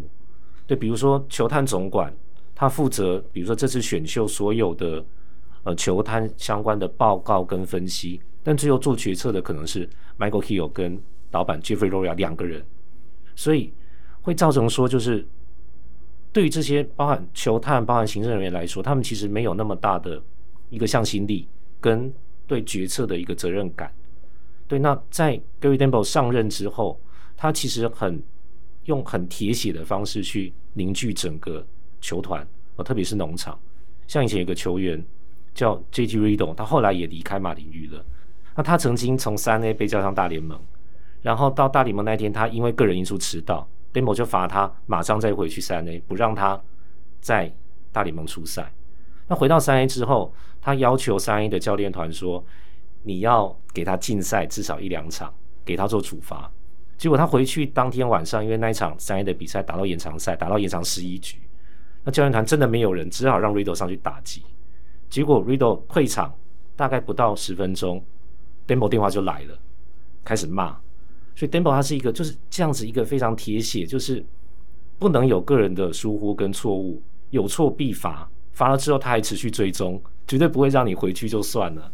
所以在这种情况下，我觉得马林鱼的整个行事风格是改变的，包含像一开始迈阿密当地媒体其实很反弹说，你怎么可以把一些还在生病的老球探直接把他解雇？那这个这个那个，我记得那个老球探啊，他当时是躺在病床上刚动完癌症手术，结果就接到解雇的通知。但是这又是现在马林鱼的新风格。嗯，其实嗯，尤金大刚才听尤金大刚刚那样形容，其实这个会给人的感觉是很很很像那种有教官在管的感觉。对，然后而且我觉得，当然这有点刻板印象，就是比较偏日式球队在管理球员的方式，就是会赏罚分明，而且你只要。一违反什么事情，我就把你换下场，或者我就把你丢到小联盟，就是用这样子的方式去处理球员。对，因为纪律，我觉得是两两两种解读方式，一种是处罚，嗯，一种就是 OK，你就服从，你服从纪律，我就会有奖赏，或者说呃，大家就是呃，不会不会有一些其他的事情，这样就大家大家都共同遵守这个规则，这样比较好，比较团结。另外一种就是处罚，有点像是我用恐惧来来管理大家这种感觉。那像刚才提到这个，可是马林鱼给我的感觉，我自己在采访的时候。因为马林鱼是一个蛮活泼的球队，感觉不像是有被这种教官比较高压式的，对，比较高压式这种军是可以用军队压压力的方式这样去管理的球队，感觉对对我来说那些新秀好像也不会有这种好像很乖啊，或是很像日本球员这种，好像也也没有哎、欸。对，因为马林鱼现在的年轻新秀有相对于别队的中南美洲球员的比例比较高，嗯，所以其实基德他的一些做法也蛮让人认同，像他会要求说球队人员要学西班牙文。嗯，对，这些都是针对现在这些年轻活泼的球员有做的一些调整。对，因为他也知道他们就在南湾嘛，他们就是在靠近加勒比海的地方，所以他们会比较有机会可以更吸引到这些球员的加入，或是更有机会去认识到这些球员，然后引把他们带进球团这样。所以他们现场的球迷应该百分之六七十都讲西班牙文。对啊，所以能有拉丁美洲的球员更多，对他们来讲经营这个市场也是一件好事。嗯、所以。就像尤金娜讲的，真的是一个体质上的改变，就是连这一块都有注意到的话，就是要求员工，哎、欸，你要会讲西班牙文，去能够让我们这些拉丁美洲的球员更融入，然后经营这一块拉美的市场。这一点确实是基特好像大家比较少知道，但其实他有认真在做的事情。对，而且基特因为他在球界的人脉，跟他在美国整个名人界的人脉，所以他找到了像行销的总管，还有像。人事或是各方面，其实都找的都是一时之选。嗯，说到一时之选，其实武佩琴也算是总管的一时之选，我觉得，因为刚才讲的 Gary Dembo 是 Jeter 他在洋基队时期带来的人嘛，那武佩琴某种程度上也是，因为还有 Don Mattingly，Don Mattingly 也是，其实你可以说 Jeter 也是把他的以前在洋基的很多人脉都利用到进来，但武佩琴我觉得他不只是因为他跟 Jeter 以前在洋基就有很好的关系而已。而是他是真的有那个实力，他也熬了够久，经验也足，所以来做这件事情。那但是是基特这个人真正让他坐上这个总管大位，这还是别具意义的。对，我觉得吴佩琴相对于基特的话，吴佩琴是总经理，那他的风格应该说是比较事必躬亲。他从带新秀到球队的制度到比赛各个环节，其实他都会参与。嗯，因为他其实从过去就是有带过农场嘛，然后也带过总管的特助这些东西，就是总管助理这些工作，所以他应该每一个棒球的事物他好像都经历过，所以对他来讲，好像事必躬亲是一个很自然的事情。可是我们很少看到他的报道，诶，至少我觉得他上任以来，当然上任那段期间很多，可是开季以来，其实他出来面对媒体的机会蛮少的。那尤金，那你是？你对他的这个现在目前这样，呃，这样多少有没有有没有一百天了？应该有一百天了吧？超过了吧？一百天的成绩单，你大概给他怎么样的评分？说，哎，今天当然不一定要从马林鱼的战绩来看，整体上你觉得，哎，吴佩琴目到目前为止做的怎么样？跟跟之前的 Michael Hill 来比，我觉得就像 Aden 讲的，其实吴佩琴对媒体发言的次数确实是不多，嗯，那发言内容也是比较四平八稳，那目前还不太观察得出来他对于球队的影响。但是我会认为说，马林鱼这几年其实已经建立了一个整套的制度，不再像 Loria 那个时代是比较人质的一个阶段。嗯，可 Loria 那个时代坦白说打的也不差哎、欸，对不对？嗯，你看也有 Stanton，也有 Osuna，也有 Yelich 这些人，可是战绩反映不出来嘛？他们其实当时 Jose Fernandez 挂掉那一年，他们打的也没有很差哎、欸，但是就没有打进季后赛，我觉得这这还是一个重点，对不对？对对，这还是有差的，还包含像刚刚提到像那个呃 JT Realmuto，嗯，其实这些都是马林培养出来，算是农场也算是选秀到培养，其实是有他们的一套。对对对，你你也可以，你可你也可以反过来说，哎、欸，他都有这么多好的年轻球员，结果还没有打进季后赛，这个就可能是。搞不好是管理或者教练团那一块有出问题，因为我记得二零一五年的时候，他们还找 Barry Bonds 来当打击教练嘛。对，哎、欸，结果好像成效没有那么一定不好，好的话就留下来了。而且甚至搞到说，连 Dan Jennings 那个时候的总管都跳下来，哎、欸，是总管嘛？对对，对对，那个时候总管他都跳下来要做总教练，那个时候让人觉得这支球队的上层真的是乱成一锅粥的感觉、嗯。但至少我觉得他们的这个这个菜还 OK 吧。当然，球球员是锅粥里面的料还不错、啊，球员是很好的。嗯，对，就是行政主厨不 OK，因为像刚刚讲到那个 Dan Jennings，其实他自己没有，他不是球员出身的，他只有在大学更之前打过棒球，所以拉他来当总教练其实是一个很严重的问题。因为后来连像 Stanton 他们都有表达蛮蛮大的反弹，然后另外像 Stanton 当时算是应该算年轻球员的一个意见领袖，对，他最反弹的就是刚提到的 Barry Bonds，因为 Barry Bonds 他是一个。很懒惰的打击教练，嗯，他不看影片，然后他迟到早退，他到球场上就是负责指点球员的打击姿势，他其他的那些要安排你的打击的训练这些 schedule 全部都是助理教练在做。对，那这也凸显出另外问题，就是最大问题还是在于 Loria 身上，因为是 Loria 直接找 Barry Bonds，哦，没有经过管理阶层的任何的讨论或意见，嗯。这就是人治嘛，这就是一个人才比较独裁，对，他一个人的意志决定了这个决策，然后没有经过整个组织的算是一致的共识，是那导致了说这个人进来之后，哎，发现运作上不符合球员的需求，然后或者是整个团队的需求这样子。那吴佩琴有做什么让你觉得跟原本比较不太一样的事情？没有，我觉得他代表球队发言都。也只能说中规中矩。那至于他其他的一些大刀阔斧的决策，或是影响球员的部分，到目前可能时间太短，还要再观察，还要再观察，还要再给他一段时间。我们现在最常看到他就是那个 break the boundaries，对，break break the major boundary，就是在那个大联盟今年的宣传影片里面，他有出现，但他确实很重要，他算是今年的代表人物之一嘛，史上第一个大联盟史上第一个女性的总管。但是说回了马林鱼的这个农场养成，其实。即便到这几年，其实也还是很不错诶。你如果看他们的投手群，马林鱼现在的投手群其实表现非常好，包括 Sandy Alcantara、Trevor Rogers、Pablo Lopez 这三个大投手，已经算我我我个人觉得他们已经是能力非常强的投手。再加上呃，可能小联盟还有还有几位就是新的鱼鱼群在还在鱼纹里面养着。其实这几年马林鱼他们的投手这一块养成是有目共睹。诶，可是反过来看，他们的野手的养成，我觉得问题很大。Louis Brinson 完全现在还在挣扎当中，然后像伊桑迪亚斯。也打不太出来，嗯，他在三个月的时候打超好，对啊，我我在的那几，我在那两年他打超好，而且那时候大家都很期待他嘛，来顶这个内野的位置，然后还有那时候 Starling Castro 一直说要被卖掉，要让 Diaz 赶快上来，对对对，然后还有 Mac 呃 Magneuris Sierra，其实现在也打的不是很好，然后这几个都是交易来的，对啊，还有 Monty Harrison，这个也是备受期待，有 power，然后速速度好像也还不错的一个选手，哎，结果现在都。有点打不出来，然后甚至就是大小联盟一直来来回回。尤金，你怎么看？说为什么投手养成还不错，然后结果打击或者野手这一块一塌糊涂？我觉得，我觉得还有一个另外一个少讲一个 Brian Anderson。Brian Anderson 应该是他们这里面最重要的一个角色。他已经上大联盟很长一段时间，对，应该也有四五年了。嗯，但他一直没有打出来，大家觉得他会爆发那个情况。而且他今年又低潮，对，所以他其实你就觉得他变成一个只是 everyday player，可是他大家以为他是 All Star，有一天会长到 All Star 等级，但他一直没有，已经过了四五年了都没有。嗯那那你怎么看现在他们这个整体新秀的发展或者球员的养成？我觉得 j a c k 刚刚提到的 Brinson 跟 Harrison 应该就是马林鱼球迷心目中最大的痛。对啊，毕竟当初都是我在上一次拍卖球员的主菜，那为什么打不出来？我觉得跟 Jeter 的团队上任的一个政策有关，因为他们买下球队的第一件事就是要做重建。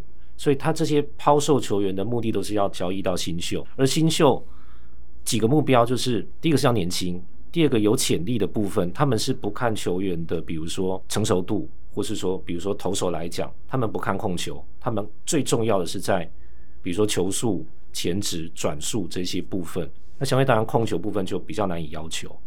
然后选手部分，像布林森就是一个最好的例子，他等于是五工具都有的，对，他有长打能力，有速度，唯一缺的就是 contact 的跟选球能力。那马林一开始会着重在这一部分做重建，一个很大原因是在于那个时候 Gary Denbo 有讲过，他们着重的是在于新秀的本身的体能，因为他们认为天赋高的球员学习能力快，嗯，运动条件好的，对，比较能够去变得更好，这样子。等于说，等于有一天 IQ 高的就会考试考得好，对，就是他反映出来的成绩啦，不一定说考试啦，嗯，就是他最后呈现出来的这个 performance 是比较好的。对，我觉得相对其实这也是。当时就是马林鱼团队在上任的时候，他们对于自己农场养成系统的一个很高度的自信。当我们看到很多很好的成果，像 Zac Gallen，他原本是在跟红雀交易 Ozuna 的那一笔交易当中的算是配菜，配菜，他算是第三号球员，嗯、但是他现在已经到响尾蛇已经是王牌，王牌，对对，所以其实马林鱼真的有养成球员的能力，但是像刚刚讲到的 Brinson 跟 Harrison，其实他们有点会让我想到那个。人生决胜球里面那个高中生打不到曲球，嗯，就是这两学员很努力，因为有一年春训，我记得他们在二零一九年吧，那一年春训刚报道的时候，两个人的体脂肪率是不到百分之七，嗯，对，这精壮，而且我记得二零一九年 Brinson 好像春训打得很好，对、嗯、对，就是我们去的那时候，嗯，就是说他们这呃像这种体能好新秀，特别是像 Brinson，其实他对自己的自律是很高的，你说。体能好，这个是值得奖励啦。但是能够在整个冬天过完，我的体脂肪率能够压到这么低，可见他对自己体能的要求是非常非常的高。那是个自律的展现，对，自律的展现。嗯，所以能够就是现在的一个问题在于，他跟 Stanton 一样，就是有点打不到那一种外脚滑球的老问题，然后选球加上在量好球之后容易被钓到，所以其实这个问题他现在也慢慢已经要迈向二十七八岁，也不再是原来的新秀。对，所以我觉得这是马林鱼可能现在就是在野手养成一个最大的挑战在这里。嗯，这这中间出了什么问题？就你觉得教练团队对啊，你觉得出了什么问题？如果真的说，哎，有什么是很明显的问题？因为他现在感觉这对这些新秀也快越来越没有耐心了嘛，不然不会签 Starting Marte 嘛，对不对？对，不然应该就让 Brinson 继续累积他的三振数之类的，感觉是比较快要比较没有耐心，快要放弃他们了。但你觉得有什么比较合适的解决方法，或者说？到底问题的症结点？因为听起来讲，感觉是球员自己没有打好，还是说这是有一个呃，可能系统性上面，哎、马林鱼的球员养成就是有一些环节不太对，就是打击的教学上出了一些盲点，然后一直没有修正。你觉得有可能吗？我觉得这个还是回归到当初就是挑选这个球员的方向，注重在体能条件方面。嗯、哦，对，因为 Brinson 第一年到马林鱼的时候，他在大联盟是几乎是固定先发球员。那到后来就是像刚刚 Aden 讲的，其实球团。不是放弃他，而是要给他压力。后来就是球团就是有对外宣誓说，以后要在大联盟有固定先发位置的人，你一定要对球队有贡献。意思是我不再花时间去养新秀了，你要有贡献才能上来。所以你的意思是说，今天他挑鱼，他觉得这个鱼是 OK 的，但料理的方式也没错，但这道菜就是不好吃，是这样吗？因为因为如果今天马林鱼是餐厅嘛，对，马林鱼在西门町那家倒了。哦、不好笑，你有 因为我知道那家热炒我去过好几次，他倒了啊。OK，Anyway，、okay. 反正他他做完以后，呃，这个菜就尽人意嘛，对不对？他也许他觉得挑这个鱼很好，是他他要的，可是做出来的味道可能大家觉得不满意，或是肉质可能有就是有个盲点，就是大家外表看不到的盲点。因为因为你可以挑不新鲜的鱼，可是你把它改造的感超好吃，对，也有可能包装对，对对，或者它包装的特别好吃，或者他料理的方式特别厉害，这种很多嘛，对不对？改造的这种。故事也都常常看到，但大部分情况是做不好了，对不对？嗯，通常不好的材料就会做出不好的菜，所以不是这个问题，就真的是这个料也不错，还是说就是这个料不符合不符合马林鱼的这种哲学？我觉得他的这个球员本身的天赋一定是 OK，只是在要养成他到固定先发，嗯、因为他在小联盟其实打的也不错，只是到大联盟这个阶段，毕竟我们知道大联盟投手其实真的很精，嗯，就比我们想象中的就是可能还要厉害好几倍。所以，其实，在当一个新秀，他可能年轻人，他可能遇到这么多经验的大联盟投手的时候，其实是他没有办法突破这一步。所以，马林鱼如果他要打进季后赛，假设他今天有机会冲击季后赛，他是不是应该就开始交易这些炮手，比较成熟的打击的这些球员，比较有机会？感觉他的建军方式投手建军，然后就我再来把好的打者找进来，因为我现在我的打者有点靠不太住嘛。嗯。对，这几个打者目前看起来好像没有哎、欸，就是 Aguilar，Aguilar，然后 Miguel Rojas，对，Rojas。Corey Dickerson，这只有只有这几这几个人在打而已，其他大部分都是低潮的状态。我觉得可能就是真的，就像尤金娜刚开刚开始有讲的，就是选材上的盲点，或者是说选材上的一个算是缺失吧。就是可能这个故事告诉我们，还是你在挑选一个野手的时候，他的选球能力，或者是他追打坏球的这个频率，可能还是要看一下，不能完全的。只看运动天赋的那个 five tools 条件而已，可能这一块还是要去注意一下成熟度啊，对比赛的成熟度。有些人可能真的啊，你可能会觉得说啊，他的天赋很好，运动能力条件很好，选球这些东西我们农场里面慢慢来养成。可是有些人他真的就是养不起来，他从大学时期就是这个问题，一路到他可能退休了，可能二十七八岁就退休，他一直没有 figure out，没有解决这个问题。嗯、对，所以这可能是，但但的确啊，通常这些我们说 top prospect，他 figure out 的几率应该比较大。对，正常情况应该是这样，因为他天赋好嘛。对，他一般他的确，他刚讲他学习能力应该会比较好。对，照理来讲应该这样，因为他如果今天是不是 top prospect，他就是一般的这些球员，他有可能非常高的几率他没有 figure out，没有想出他到底问题在哪，或他没有办法改进。对对，但是如果今天已经几率很高的，他还是没有办法做到，那可能这就是我觉得有一些系统性的问题。然后反过来看，也有可能是马林鱼他真的运气不好，他都挑到了这些哎运动条件很好的，可是他真的就是没办法 figure out，没办法。在小联盟养成他的这个这种选球，或者在大联盟就是选选球就是出不来的这种球员。欸、他们的总教练很会打、欸，哎，Mattingly 那么强，对，总管更会打，呃，老板啊，老老板更会打的 Jeter，对啊，就他下面的人都挡不出来，都他们两个都很成熟的打者、欸，哎，对啊，对不对？都是很成熟，不是说呃很大只，不是像 Barry Bonds 这种，对不对？或者一直干全垒打的，他们不是，对啊，他们都是很成熟的打者，所以我才说这种 选材上可能。当初在选的时候，在选秀的时候，选球这一块可能他们要更加重视一点，不然我看他们现在整个打线名单没有几个是他们农场自产，都大部分都是中生代他们去外面找来。你刚才讲这几个没有一个是啊，，Rojas 不是啊，Dickerson 也不是，Aguilar 也不是，对，Starling Marte 更不是。然后他们现在外野手这个 Adam Duvall 也是今年从外面 找来的，本来都已经快要没球打的球员，他找找来这样子，所以这个是个问题哎、欸，真的。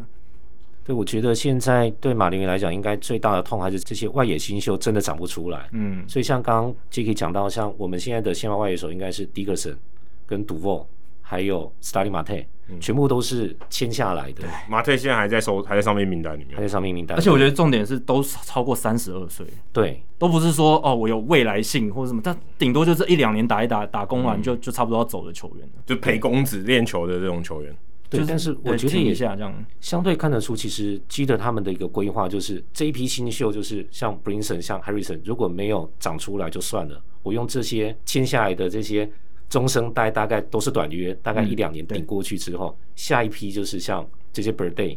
这种再下一批更顶级的新秀，不对，是一九年的选秀呢。对对，那也很快，就是最新这一批了。对，不对，搞不好今年九月就有机会上大联盟，因为他现在已经在二 A 了。对，而且重点是成熟度。他大学生啊，嗯，对对。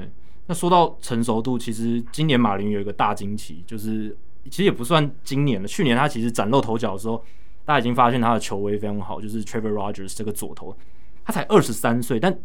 现在他已经算是整个大联盟里面最强的左投之一了。目前我看他的数据，四十四局投球一点八四的防御率，五十七次三振，FIP 也只有二点四零。所以你从各个角度来看，其实他这个数据都是非常亮眼，然后表现非常好。那大家就会好奇说：“哎、我看这个在马云社团里面也有一些马云的网友，就是有写文章，然后也有讨论这个球员。那尤金大，你怎么看 Trevor Rogers 这个球员？他怎么样？”变那么厉害？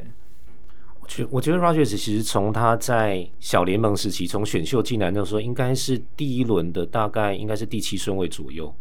对，他其实本来就是很被看好的一个投手，虽然只有高中毕业，但是他后来主要问题是在于 Tommy John 手术，所以他其实中断了很长一段时间。那复出之后，去年前年在小联盟打得很好，嗯，那去年上来之后的防御率超过六，对。对，但是他有几场比赛，就像刚刚 Jacky 讲，是崭露头角，有看到他的潜力。嗯，对，那只是今年，应该说他去年休季期间的整个调整状况非常的好，所以今年你看他的球速、球威，到他的投球的轨迹，啊，到控球，其实是整个全面性的提升。对，我觉得对马林球员球迷来讲，应该也是一个很大的惊喜。他会是大家熟悉哪一种可以期待的模板？他的天花板，你会觉得它它会到到哪里？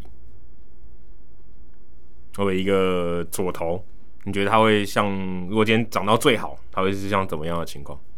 我觉得如果是以左投的模板，目前没有想到，但是它应该是一二号先发投手的这个潜力应该是没有问题。嗯，那我看他的身材一百九十六公分，九十八公斤，很高壮。嗯，会不会是有点像 Randy Johnson 那种？Randy Johnson 更高，更高。对，Randy Johnson 当然更高，压迫感更大。对，他的出手是。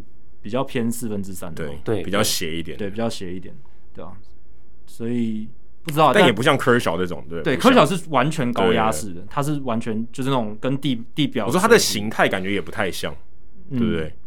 我觉得他的形态会比较走向他本身控球好，嗯，然后他会走向一个三振型的投手，因为他的投球其实有点。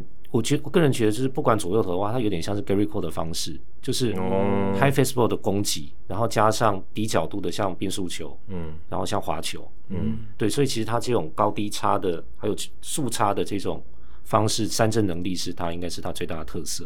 所以是左投版的 Gerrit Cole，哇，这听起来也是蛮厉害，这蛮强的。当然不一定是能真的成为那样，可是至少球种模板体型看起来，哎，确实跟。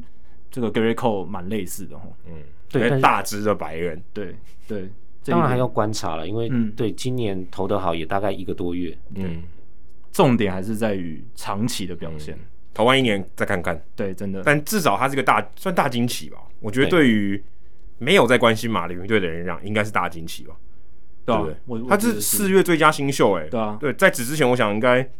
可能很多球迷都没有听过他的名字，而且你去年你如果没有看他比赛，你就看他数据啊，防御率超过六哦，马林又养出一个没有用的投手什么的，诶，没想到你如果有看到他比赛的话，你就会知道，哎，他这个是有潜力。那今年算是有长出来，那也算是马林鱼农场在养成这个投手新秀方面的又一个杰作这样子。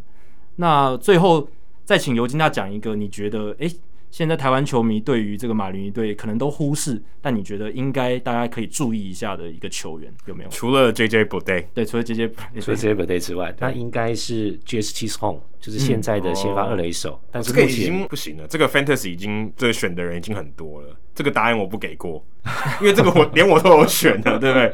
我要听一个大家没听过的。你说未来的新秀吗？或是今年有可能会上？对，其实吼已经上了，但但我觉得马呃，尤金大可以讲一下 Chisholm 这个球员的特色是什么？因为我相信还是有很多人不太认识他。他就是 Zac Gallen 换来的。对，他在被交易来的时候，大概是大联盟新秀大概五十名，然后是响尾蛇当时的头号新秀。那他其实是跟我们刚刚讲的那种，就是头好壮壮那种球员是完全一致。然后挥棒的 power 强，但是 contact 不行。嗯，对，那他应该算是可能到目前。开季一个月到现在，他要受伤之前，其实应该说他在这一方面的包包括包括跟去年跟在小联盟比，他的这个打击稳定度跟 contact 也是进步很多。嗯、我觉得他是改造成功的一个案例。那打击率好像也有有两成两成九，两成九。对，okay. 然后他盗垒成功七次，国联最多，然后还没有盗垒失败，所以他确实是一个速度跟 power 的还蛮好的结合。但你从他身材上看不出来，你会以为。他是像铃木一朗那样这种比较消瘦的球员，嗯、然后可能 power 没那么强，可是他最让人惊奇的就是他看起来瘦瘦的，可是他会像毒蛇一样给你一个致命一击，呃，黑色的，黑黑黑色的真真的。毒蛇，对，所以对 Chisholm 是一个，但这个 Adam 想要出难题给尤金大，还有，因为因为这个我连我都知道，我觉得这个作为一个鱼迷，这个答案我不给过，嗯，有没有有没有一些我觉得今年他可能会上，或者说他他还很年轻。他在马林鱼还没有成名啊，但是他也许有上过大联盟了，有没有这种人？或者说他现在表现很差，可是尤金大你还是很看好他可以一个 sleeper。对，我觉得如果要再选一个今年会上的，应该是一垒手 Lewin Diaz，他去年有上来过，嗯，他是跟光芒交易的过来的一个新秀，在光芒大概也是排到大概第七吧，嗯哼，在农场第七，但是他现在在小联盟在三 A 是。等于是无敌的状态了，就是全垒打大概已经四五支，嗯，才刚开季而已。对，他是二零一九年跟双城交易来，Sergio Romo 的交易，交易来的。哦，是双城哦，对，是双城，对，双城。队交易来。Levin Diaz，哎，这个我真的，这个我我有这个我听过，我这个也也没有太关注到他，所以他可能会是马林未来的一垒的基石吗？我觉得他目前去年上大联盟的表现就是手背很好，那打击不稳定，嗯，但是他是有打击 power 的，嗯，对，所以因为 Aguilar 感觉不是长期绝的，绝对不是。哦，Aguilar 今年。真的出乎意料，因为他原本去年冬天是要被 DFA 的，嗯、要被要被 non-tender 的球员。而且我在 Fantasy 大概四月下旬就把他丢了，丢丢的话打了八支全垒打。我丢他的时候一支全垒打都没有。这是 Aguilar 的逆袭，证明真的错。他后来有一阵子，我记得到到 Miller Park 哦，就算改名叫什么 American Family，对，反正到酿酒人，对他到他老东家。去打，然后突然整个大爆发，很生气了。然后大概那两个礼拜内，大概轰了七只还八只，有有。对，然后我超呕的，因为我就把它丢了。我在他零支全垒打的时候把它丢了。嗯，有啊，现在应该也是国联的打点王。好，不要再提了，一直在伤口上撒。对，但就像 Adam 讲了，Aguilar 应该不是马林未来一垒长期的解答吧？就是就算能再留也，你你说要把它当做未来最主力的一垒手吗？还是有这个可能？如果是我的话，我可能会让 Levin Diaz 有比较多发挥的空间。其实现在要观察的可能是，呃，一垒手的交易，因为目前一垒手竞争除了 Aguilar 之外，还有一个是 Gary Cooper。哎、欸，对，嗯，对，那 Cooper, Cooper 很容易受伤哎。对，他应该是体型吧，就是高壮，然后速度不快，所以他有时候会在一些肌肉受伤方面是比较有问题。嗯，但是他在开季前哦，是包含像有几个球队，包含像道奇。对，他们其实都是有意愿要交易 Gary Cooper，他的打击技巧是不错，嗯，所以也许球队会把可能 Aguilar 跟 Gary Cooper 其中之一会交易出去，那再把这个空间请给 DS 上来，嗯，这是未来有可能的发展。哦，所以你说马林鱼可能会把这两个现成的一垒手交易出去，是，哦，如果他们确定没有季后赛可以打的话，对，对，现在还讲放弃还太早了，对不对？对，还是还是你没有那么看好。我们其实都忘了，还有一个 Sixto Sanchez 还在小联盟，他还在受伤。但是这个大家也都知道了。对，所以其实他上来之后，再加上刚刚讲到那三个现在表现不错的投手，再加上一个 Alicia Hernandez，其实马林鱼的先发投手 OK，很强哎，其实蛮强的。哎，稳定度差一点，但是其实未来天花板是明年。还有一个 Jordan Holloway 吧，也还还可以。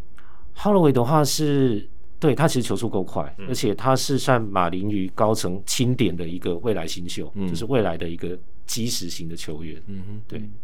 其实你刚刚听马林鱼做蛮多蛮成功的交易，因为这些球员基本上他都不是马林鱼选进来的，对，都是他可能用一些老将或者比较成熟一点的球员去跟人家换。但大家印象会对他们交易印象不好，就是那最大的那几笔，他们好像没有换回应该要得到的。不会啊，你看你说像 Osuna，Osuna 那一笔换回了 Alcantara，对不对？Pablo Lopez 好像也是那一笔过来的嘛。呃，Pablo Lopez 是水手，哦，是水手，水手哦，是跟哎，那是谁换来的？应该是 Dee Gordon 那一笔哦，对，Dee Gordon，你看，是他交易的也还不错啊。David Phelps 那笔，对，David Phelps，对，David Phelps。然后像屈臣好是 Zach Gallen 这一笔，然后 Realmuto 换来的 Sixto Sanchez，还有那个 Alfaro，嗯，Alfaro 当然可能又养不出来，Alfaro 养不出来，打不出来，对，Alfaro 就蛮符合刚刚尤金大讲的。就是这种，就是一个啊，就是运动能力条件都非常好，但是就打不到速度，也有速度。然后我我看过他上半身，哦，那个很可怕的，你以为他是摔跤选手呢？不是健美先生的那种等级吧？真的，他的肌肉跟他的那个二头肌跟你的头差不多大，砂锅大一样的二头肌，就是很壮。他就他叫他不叫牛吗？Also，对对对对，野牛，对对，就很很壮很壮。他真的是真的是野牛呢，可是就打不到球，给他打到球被他干到就就出去了，但。现在需要的是更多的 content，而且他也而且他也不太健康，坦白说也不太健康，一直受伤。所以 马林鱼的这些野手打者，好像一直以来这个年轻球员啊，在这一块上面就是击球率不够高的问题。对，好像普遍的肆虐着，困扰着他们这样子。好，那今天哇，医疗聊非常久，非常感谢尤金大。我们这一本书，其实我们今天有邀请尤金大来，还是要推广这本书啊，《天才的人间力》，铃木一朗。五十一则超越野球的人生智慧。虽然我是觉得我们节目多帮宣传，可能还没有尤金大自己宣传来的那么有效，因为其实尤金大这本书已经卖得很好，但我们希望这本书能够卖得更好，希望他在博客来榜单上面待得更久一点，卖到五十一刷。对，最最好永远不要停了，五千一百刷没有啊，但是就是可以希望越多刷越好。那两百六十二刷，那更好，对不对？嗯、那这样子的话，就可以为台湾的这个运动书籍的市场带来更多活水，带来更多的新的希望。那也谢谢尤金大今天跟我们聊了这本书以外，还有这么多马林鱼相关的话题。我相信我们社团里面还是有一些马林鱼球迷的，希望诶马林鱼这个社群也能够更加的壮大。今天非常谢谢尤金大，好，谢谢 Adam，谢谢 Jacky。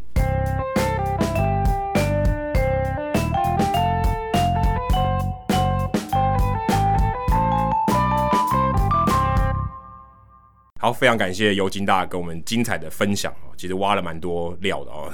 之前我们在第二十二集的时候就有访问过他，哇，已经相隔四年多、嗯、哦，这是第一次，嗯，我们跟他面对面访问哦，也是虽然就蛮新鲜的，虽然我们已经认识很久，可是第一次访问感觉还蛮特别的。好，接下来冷知识时间呢，我们来解答 EG Roll 里面包什么？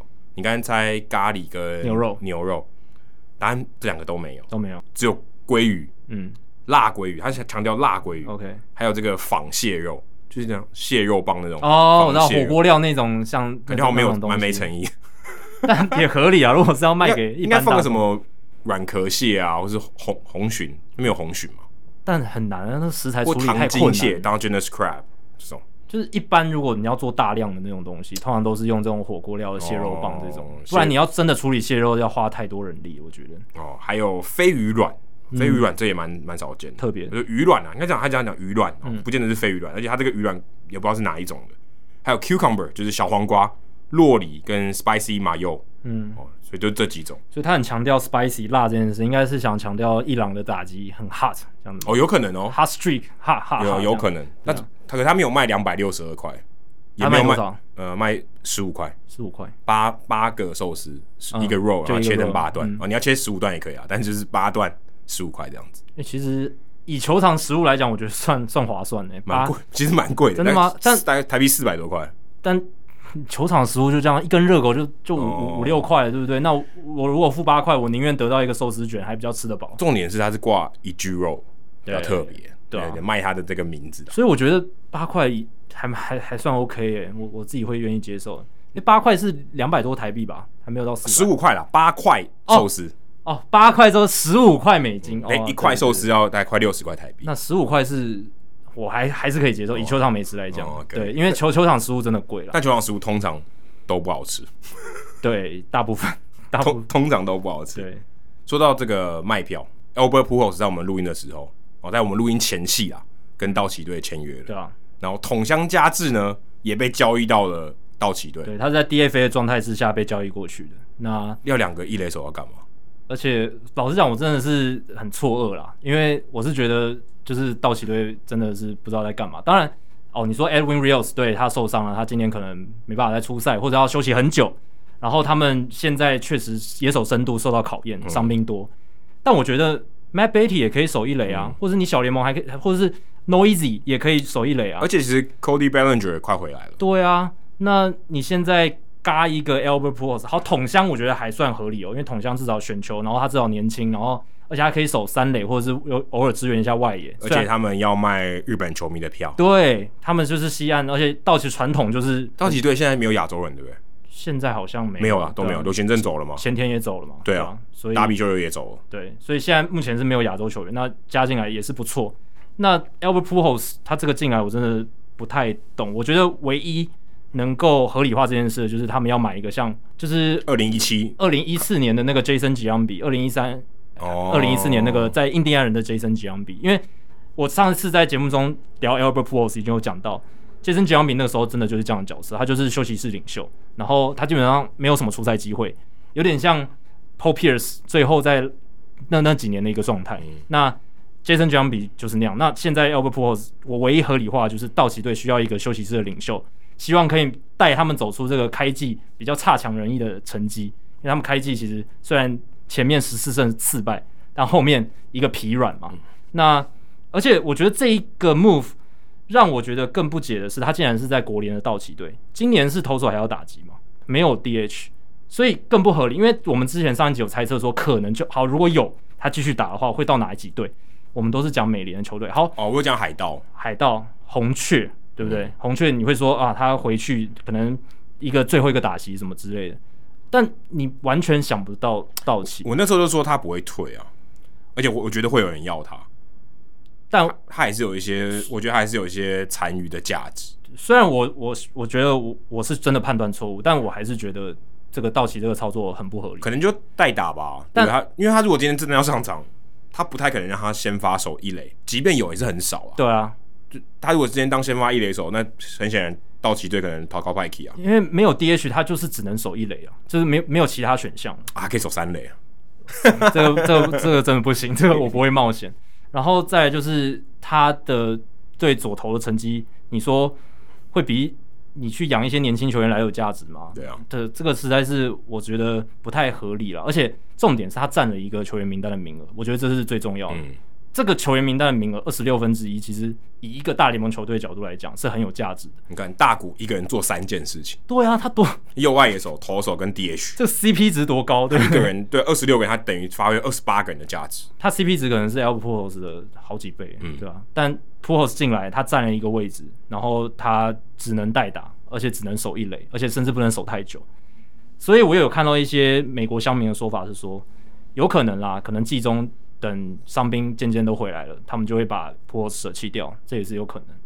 虽然现在他们签的是一张大联盟的底薪合约，可是呃，其实他们如果把他 DFA 还是可以的嘛，嗯、就就让他再走一次那个程序，嗯、对吧？那他以后就会习惯了，他以后应该如果他还继续打的话，应该会蛮习惯这件事情。我知道他是自己一定是想继续打，只是我没想到的是，竟然还真的有球队要，而且还不用搬家、欸，哎，对，对他讲最爽，这是一个最大的因素，我觉得就是道奇就在洛杉矶，然后不用。太多移动，这个可能是他最后一个选项，对啊。哇，道奇队应该还会对到天使队吧？今年应该会哦，应该会，应该会有公路大战哦。他们还还是会有，对，那时候就，哎，可是他们已经打过高速公路大战，我不知道球下半哦，对哦，打过了，打过了，对，但我不知道下半可能没有了，对，有可能没有。但简单来说就是。他会真，但之后他们会去那个红雀嘛？应该会哦、喔，对啊、还没还没，今天还没到期，还没打过红雀。对啊，所以之后会去红雀的主场。嗯、那在这样的情况下，就塑造了一个机会，说，哎、欸，再跟红雀球迷 say goodbye 的一个机会。嗯、所以我是不知道啦，不知道道奇到底在想什么。因为从战力的角度来讲，纯战力的角度来讲，这笔操作是很不合理的。卖票的角度，卖票的角度的、嗯、休息室气氛领袖哦，这个指导年轻球员，然后。而且他们还补了桶箱，某种程度上就是对 Pujols 投了一个不信任票。当然，桶箱他是左打，Pujols 是右打，对，有一个 platoon 的因素在。可是，但这两个人 platoon 没有意义、啊。对啊，这两个人都不再是，就不是说你最好的一个代打的选项了，嗯、对吧、啊？那与其这样，我宁愿让 Matt Beaty 或是其他的球员有更多的打击机会。对，所以这就是我怎么看这一次 Pujols 的签约啦，还蛮猎奇的。好，接下来进行本周的人物来讲单元。Adam 这个礼拜要介绍谁呢？刚刚我们聊到 Alan Turner 嘛，跟 Amy France 分别是三十五集跟六十集啊，六十集那刚好是真功来聊铃木养那一集，所以诶，他的周遭的人我都 都聊完了，不知道聊谁，我苦思了一阵子，然后我就发现，诶，其实尤金他之前在这个运动世界上面有写过一篇文章，谈到铃木养的媒体应对之道，诶，就我一看。哇，居然有我们之前聊过的这个人名呢！之前林子浩主播来跟我们聊第十集，其实我已经不记得这个人更早，更早第十集你还记得吗？但我对这个人名有印象，嗯，就是子浩主播那时候提到的。呃、我我完全没有印象，嗯、我我是 Google 以后发现怎么有我们节目？哎、欸，我们有讲过 这样子，真的哦。他的名字叫做小西庆山，之前真宫他们公司的总编也叫小西，绰号对，哎对，也叫小西。我我在做功课的时候一直想到小西这个名字。他叫小西庆三，啊，他是共同社在日本最大的这个报社的记者。他的工作呢，就是跟着铃木一朗，他的青春完全奉献给铃木一朗了。从铃木一朗一九九四年在欧力士队的时候，就一直跟跟到他退休。哇塞，好累哦！跟所以他从日本跟到美国，对啊，跟二十五年呢，只跟一个人。二十五人可能很多都离婚了。他从一九九四年开始跑他嘛，那就等于我整个人生的他整个涵盖涵盖掉了。因为我一九九四年出生。哦，对，可是他现在没跑了。哦，对了，但是就是到伊朗退休，也就是两年前，对不对？对。所以整个我的整个人生，他都在 cover 铃木一朗。好可怕，而且而且铃木一朗应该不是一个这么对媒体这么友善的人哦。对啊，刚才尤金大有其实有提到，对不对？很很痛苦。其实我在我在我在做功课的时候，在。这个看他的报道的时候，其实我我一直回想起我在美国驻美的那段期间的故事，因为我跟他的这个形态有点类似，因为我们基本上都是 cover 一个人啊，就是这个球队里面一般的 B writer 随队记者他们是 cover 全队嘛，甚至连这个 front office，甚至连教练都会 cover，或者甚至连这个小联盟系统也会 cover。没有，可是我跟这个小西是一样的，当然他是大前辈啦。我们只 cover 一个人啊，我 cover 陈伟殷，他 cover 铃木一朗。所以我在看他的这个访谈的时候，有一点感同身受，有一点呃，也、嗯、不会说惺惺相惜，他可能算我算哪根葱，但是有些他遇到的事情，我也觉得我有遇到。我现在有点后悔，我去美国的时候没有把这个东西拿出来复习一下，嗯啊，因为可能心态上就会有点不太一样。刚才尤金大在访问中的时候，其实有提到说，伊朗不是只有一段时间是只让两个记者来。访问他，然后再把让他们把传话给其他记者，他是不是就其中一个？其中一个就是小西庆山，然后另外一个叫做小林信行，然后他是这个每日 Daily News 呃每日报的这个记者，嗯、所以他接受这两个男生，而且是男生的采访哦，所以也应该他他也没有独后女生啊，所以他就是两个男生呢，也可能避免一些不必要的误会，嗯嗯，因为他的老婆就是媒体从业人员，对对对，哎，感觉有点不必要的误会。其实《尤金大》这本书里面，我想应该有蛮多。都是来自小西的报道啊，因为很多日本的新闻，他毕竟是第一手跟着他的人嘛。那很多日本的这些媒体啊，都是刚才讲说他是转述的，等于说，哎、欸，只有我去访问，那可搞不好我我吐出来的给大家的只有百分之六十，然后剩下百分之四十我自己留着之类的哈，不是我观察更长的时间，因为我跟了二十五年嘛，其他人可能是来来去去的，所以有很多我相信很多报道都是来自小西庆山的这个报道的内容里面，所以呃，刚刚当然在这个书里面也有提到小西庆三。那他刚在这个尤金大的访谈里面有提到说，当时有超过百位的记者，嗯，据说全盛时期曾经超过一百五十位的记者只 cover 铃木一朗，太扯了。当然有包含摄影记者，嗯、就是可能平面的或是电子媒体的摄影记者，还是一百五十根，还是很夸张。哎、欸，大家要要知道，一个球队的编制，球团的编制不不含球员哦，也不超过一百五十个人。你你可以想象大联盟球团对，对大联盟球团的编制也不超过一百五十个人。对啊，你想说一百五十个媒体就跟着铃木良一个人，这个压力很可怕。所以铃木良在这方面也是凡，也不是凡人啊，也非常厉害。他面对这么大的压力，而且这些媒体居然呃，当然访问的时候要靠小林跟小西去访问。那其实这么多媒体，他都是为二手消息，某种程度上是二手消息。这其实也蛮蛮可怜哦。他们在现场，当然他可以拍这些画面，可他他不能问。啊，他他们只可能只有安排好的时候可以问，因为他的这个做法是，呃，我每天给你访问，那我如果有上场，我我不知道没有上场可不可以问，欸，但我如果有上场，我就只给两个媒体，就只给这两个记者问，我不会给其他人，因为怕太多人，嗯，而且造成你就想休息室如果几个二三十个媒体记者很可怕，欸，对，一般美国的媒体随队的大概五六五到六个而已，嗯。一百五十个 是将近三十倍的概念，会挤爆，会挤爆，所以而且对其他球员来讲也不尊重。对对，因为今天如果今天我三响炮，但你们都问铃木一朗，我这感觉超怪，对不对？嗯、因为你们一定会问铃木一朗，对，感觉不太尊重。所以我想铃木一朗也为了这个对他的队友表示一个礼貌。对，当然我知道我跟我的记者很多，但是哦，你就就是派两个人来跟我问就好。他希望两边都做到尊重啊，尊重记者这个行业，因为他也知道这些人也不是来玩的，他们是真的要访问他。嗯但是他也要尊重他的队友，所以某种程度上，他真的是被夹在中间。但这凸显出了林木朗真的不是凡人，因为凡人的话不会有那么多人想要访问他。哦，这倒也是真的。而且他面对应对媒体的方法，我觉得可能也我对我来讲啊，我觉得有点不通人情，因为大家都已经到那边了，结果你还是只让这两个人访问，好歹也轮流一下嘛，哦，对不对？那我看到报道里面呢，他写到小西庆三，他一年哦，哦，当时他最高峰的时候，一年跑的这个球比赛大概有将近两百场。从春训到季后赛，虽然季后赛可能没有水手队的事情，但是他也要跑，他也可以，他也会去跑，所以他一年跑两百多场比赛，这在美国的记者里面是完全不可能发生的事情，因为他们会轮休，他们不可能跑这个队伍，马林鱼队，他们有好几个记者可能会用轮的，或者他可以休假哦，可能他原本是跑篮球的，他来支援一下这种，所以他不可能呃客场也去跑，然后主场他每场都 cover，在美国也也没有这样子，嗯，主场他可能大部分会，但也没有要求说每一场都要跑。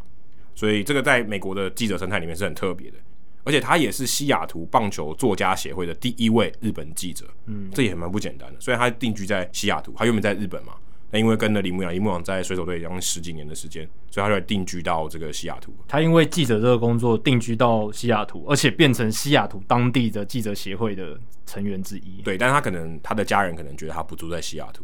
那都没回家，对对，有一至少球季的时候有一半时间都没有在家跑客场，对，那就他记者的生活就是这样啊，就是他而且他只跟这个一个人哦，一生只督一个人。那我看到报道，Jim Capel 这个也是西雅图的记者，他就提到说，其实小西庆山他的工作非常艰难，因为林木一朗并不是一个很愿意跟人家讲话的人。那你今天要访问的这个人，你势必要跟大家建立一些人与人的连接啊。嗯，当然不是不是你想象那个，你会有一些 connection。可他如果今天都不太跟你讲话，很很疏离，你其实很难仿。对啊，而且你一仿是二十几年呢，这个心灵的磨耗，那种疲累程度。非一般人能想象，但是你要从他身上挖东西，因为他是你工作的来源，嗯、甚至他决定你，你有没有工作。对啊，之前他不是到洋基队被交易到洋基队吗？对啊，他等于被交易到洋基队，他原本从西雅图就要到纽约去住了。对啊，你再不想做，你还是要跟着去，你还是要移地。一方面听起来好像不错，就是 OK，你的工作就是跟着李牧阳，而且李牧阳打那么久，嗯、对，如果你今天跟一个只打两年的，那可能就不是很不是很 OK。他打那么久，可是你这一生就跟着他一个人哦，你也。比较缺少变化，当然他很信任你哦，这是一个很大原因，不然他也不会让你，你是那唯二可以采访的人。但这个压力非常非常的大，而且其他人可能会觉得说，哎、欸，你是不是真的很了解他？可是事实上他也私底下的互动也不多，所以其实这个感觉是蛮难形容的哈。就是就像我去访陈伟英，可能人家觉得，哎、欸，你跟他那些那些记者人那个以为我跟他非常熟，It's your guy，嗯，Today is your guy's day，嗯，嗯我说，他也我也不会说他是 my guy。你懂吗？就还是保持一个专业的距离在。就你不会，你不会跟你的同事说：“哎、欸，我的小铁。”对，对不对？怪啊，对，就是有点怪。而且他甚至你会说，运动世界是我的公，我的公司，或者我效力的公司。但你不会说小铁，我的同事是 my guy。对啊，你会说陈伟英是你采访的对象，嗯，而不是，会我就把他当同事，就我们都在同一个职场上，只是他做他的事，我做我的事。嗯嗯所以就觉得还蛮还蛮特别，而且其实大部分的日本记者跟他也不太一样，就跟台湾记者蛮类似。台湾记者去采访王建民的时候，也就是可能就去一两个礼拜，然后就回来了。像之前胜律哥，他当然是待比较久，可他也不是待一整季，待都同日本人待在美国人了。他是住在那边，他住在那边，因为他原本就从日本时期就一直跟了。所以其实我也蛮好奇，说为什么这个小西他没有出李牧养的传记？我觉得有可能就是因为他太知道伊朗了，然后他知道伊朗可能不希望。有人，尤其是跟他这么熟的人，帮他写写传记什么，他可能就是不要。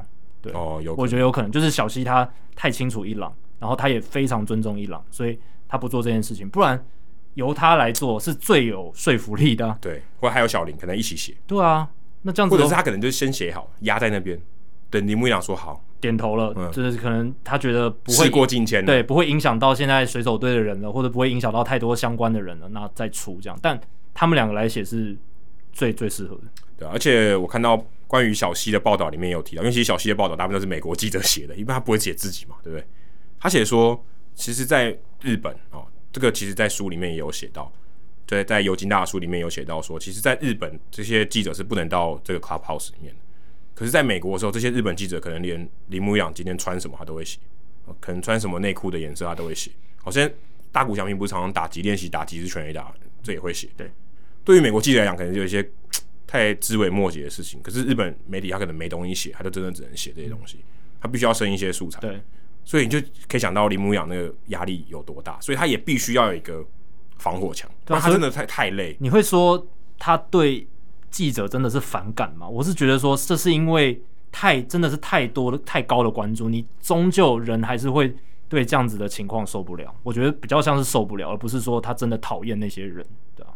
而且小西他之前也有遇过一个，我觉得在我看他的访问里面，他有遇过一个还蛮大的挫折。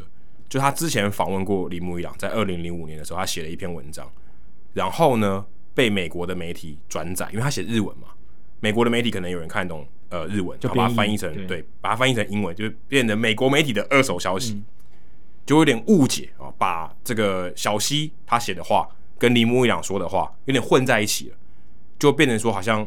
诶，铃木一朗好像不太喜欢他的队友，觉得他队友很懒散，都在打牌哦，什么，就很不喜欢这个球队的这个文化，想要离开西雅图。但事实上，他林木一朗不是这个意思。但是这个记者写出来就变成这样。那当时是 Seattle Post Intelligencer 写的这篇文章，嗯、然后结果这个记者是大名鼎鼎的 John Paul Morosi。那时候他还是小咖啦，对，但是也是也是十几年前而已。对，他后来变成大咖记者，但他那个时候应该是就是地方报的小咖记者，但这应该给他一个震撼教育哦。对，我想他应该被痛骂一顿。一定是这个，一定是，因为他得罪的是铃木一郎神，你得罪的是神，而且哎，零五年的一朗，我说我知道莫莫罗西先生不会听我们这个，但他听得懂哎、欸，他听得懂中文，他听得懂中文，一些些中文，但我不知道他有没有学会日文。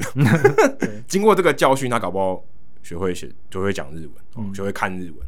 而且在处理翻译资讯的时候会更加小心。对，因为当时我后来去看了这篇，它的标题写的非常的直白，就 Ejiro unhappy with Mariners。对，这个就是很直接的传达了这个讯息。unhappy 这个字还蛮重的，对，没有任何隐晦哦，他的意思就直接表明了伊朗不爽水手。你翻成中文，你可以这样写。嗯，他就说，哎，这个球队 lack of leadership，就是哎，没有什么领袖啊，没有什么人带在带这个球队，而且没有 commitment，大家好像不想赢了。就是批评水手这支球队就很糟啊，很完全的感觉，就，就是一滩一一一滩烂泥这样，没有什么士气这样。嗯、那这个是很蛮严重的指控，而且你可以知道，这个一定不是真的，因为。他后来还待了好几年，对吧？对啊，对啊。他如果真的有问题，有休息室的问题，如果真的是真的，水手队一定想办法把他交易掉，对吧？对啊，不然大大家都不开心，不好吧？你看 Pujols 这件这件事情，那也球季开始一两个月，他天使就把他撵走了，对，啊、对不对？对，他就说跟 Joe Maddon 不合嘛，对，对不对？当然 Pujols 的生涯阶段跟伊朗不一样，可是他也不会待到二零一一年才离开水手，嗯、对啊。而且小西他他自己还写一篇文章投书到 Seattle Times，他用英文写哦。就投书说，呃，这篇报道是错的，嗯，他就直接批评这篇报道，说正确的应该是什么，严正的纠正，而且他还特别下面写说，如果你之后只要看到啊、呃、这个报道是来自于日本的报道，你就要小心到底有没有误译，嗯，他说，哎、欸，这个人他的母语写这篇英文的报道的人，他的母语不是日文，你确定他没有写错吗？这个也凸显出了，就是翻译真的是一个学问。它不是说你两个语言都会讲或者都会看，你就能做好。有时候语言里面一些枝微末节的那种小小的细节，比如说语气或者这个用词，它只用在这个情境，你却搞错的话，那就是会有很大的问题。所以其实我刚才问尤金大也是有是有这个用意，因为其实你看美国的这个报道，你你其实你如果不是第一手去，即便你是今天亲自问到林牧阳本人。他未必答的都是真实的答案，嗯，更别说他可能是三手的，嗯，可能是他讲给日本媒体听，那你再用英文的媒体看到，然后你再写。转录转录再转录，哎、欸，你大家看过那个超级比一比吧？超级比一比为什么好笑？因为每个人都会漏掉一些细节，最后就会乱掉了，最后会发现根本不是这样，跟一开始的题目完全八竿子打不着关系，所以这个其实我觉得是。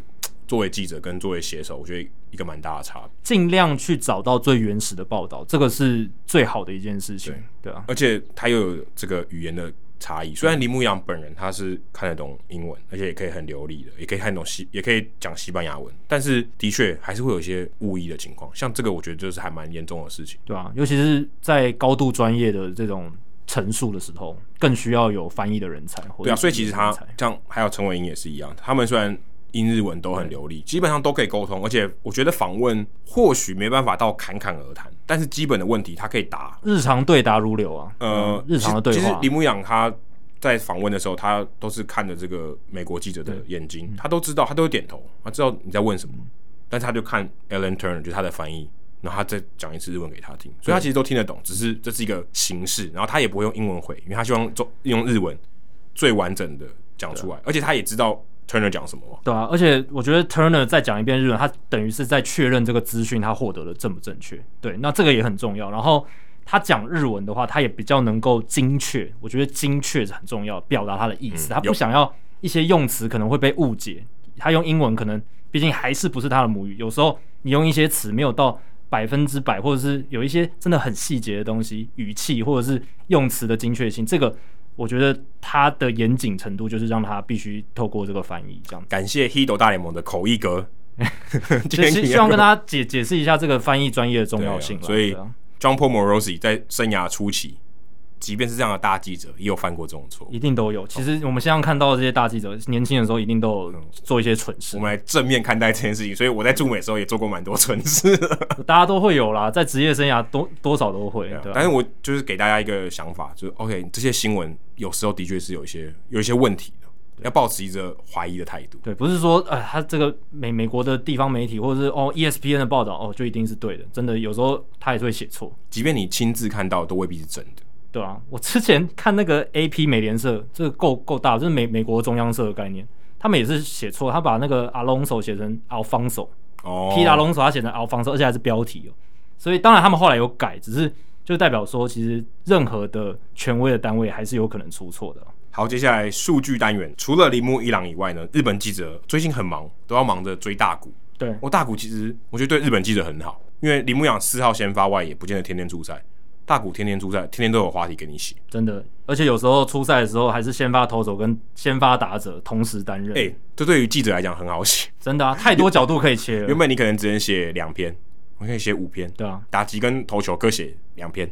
而且我觉得大谷在某一个层面上是跟铃木一朗可以相提并论，就是他们的影响力是超越棒球迷。就是我们刚才其实，在访谈结束之后，有跟尤金大聊到。一朗他厉害在之处就在于说，即便你今天不是棒球迷，你可能只是一般的人，你可能都会听过这个名字。嗯、大谷，你妈他人铃木伊朗嘞？对啊，对啊，就是其其他的可能一般的民众，他们也大概听过这个名字。那大谷我觉得到这个程度，嗯、因为我之前去其他学校演讲，我问他大家说，哎、欸，大家你们有没有看过大联盟？没有人举手。但你们有没有听过大谷翔平？哎、欸，有几个人举手。所以这就是超越棒球这个运动的知名度。大谷跟伊朗在这个方面是可以相提并论，但大谷的哲学性好像比铃木一样少哦。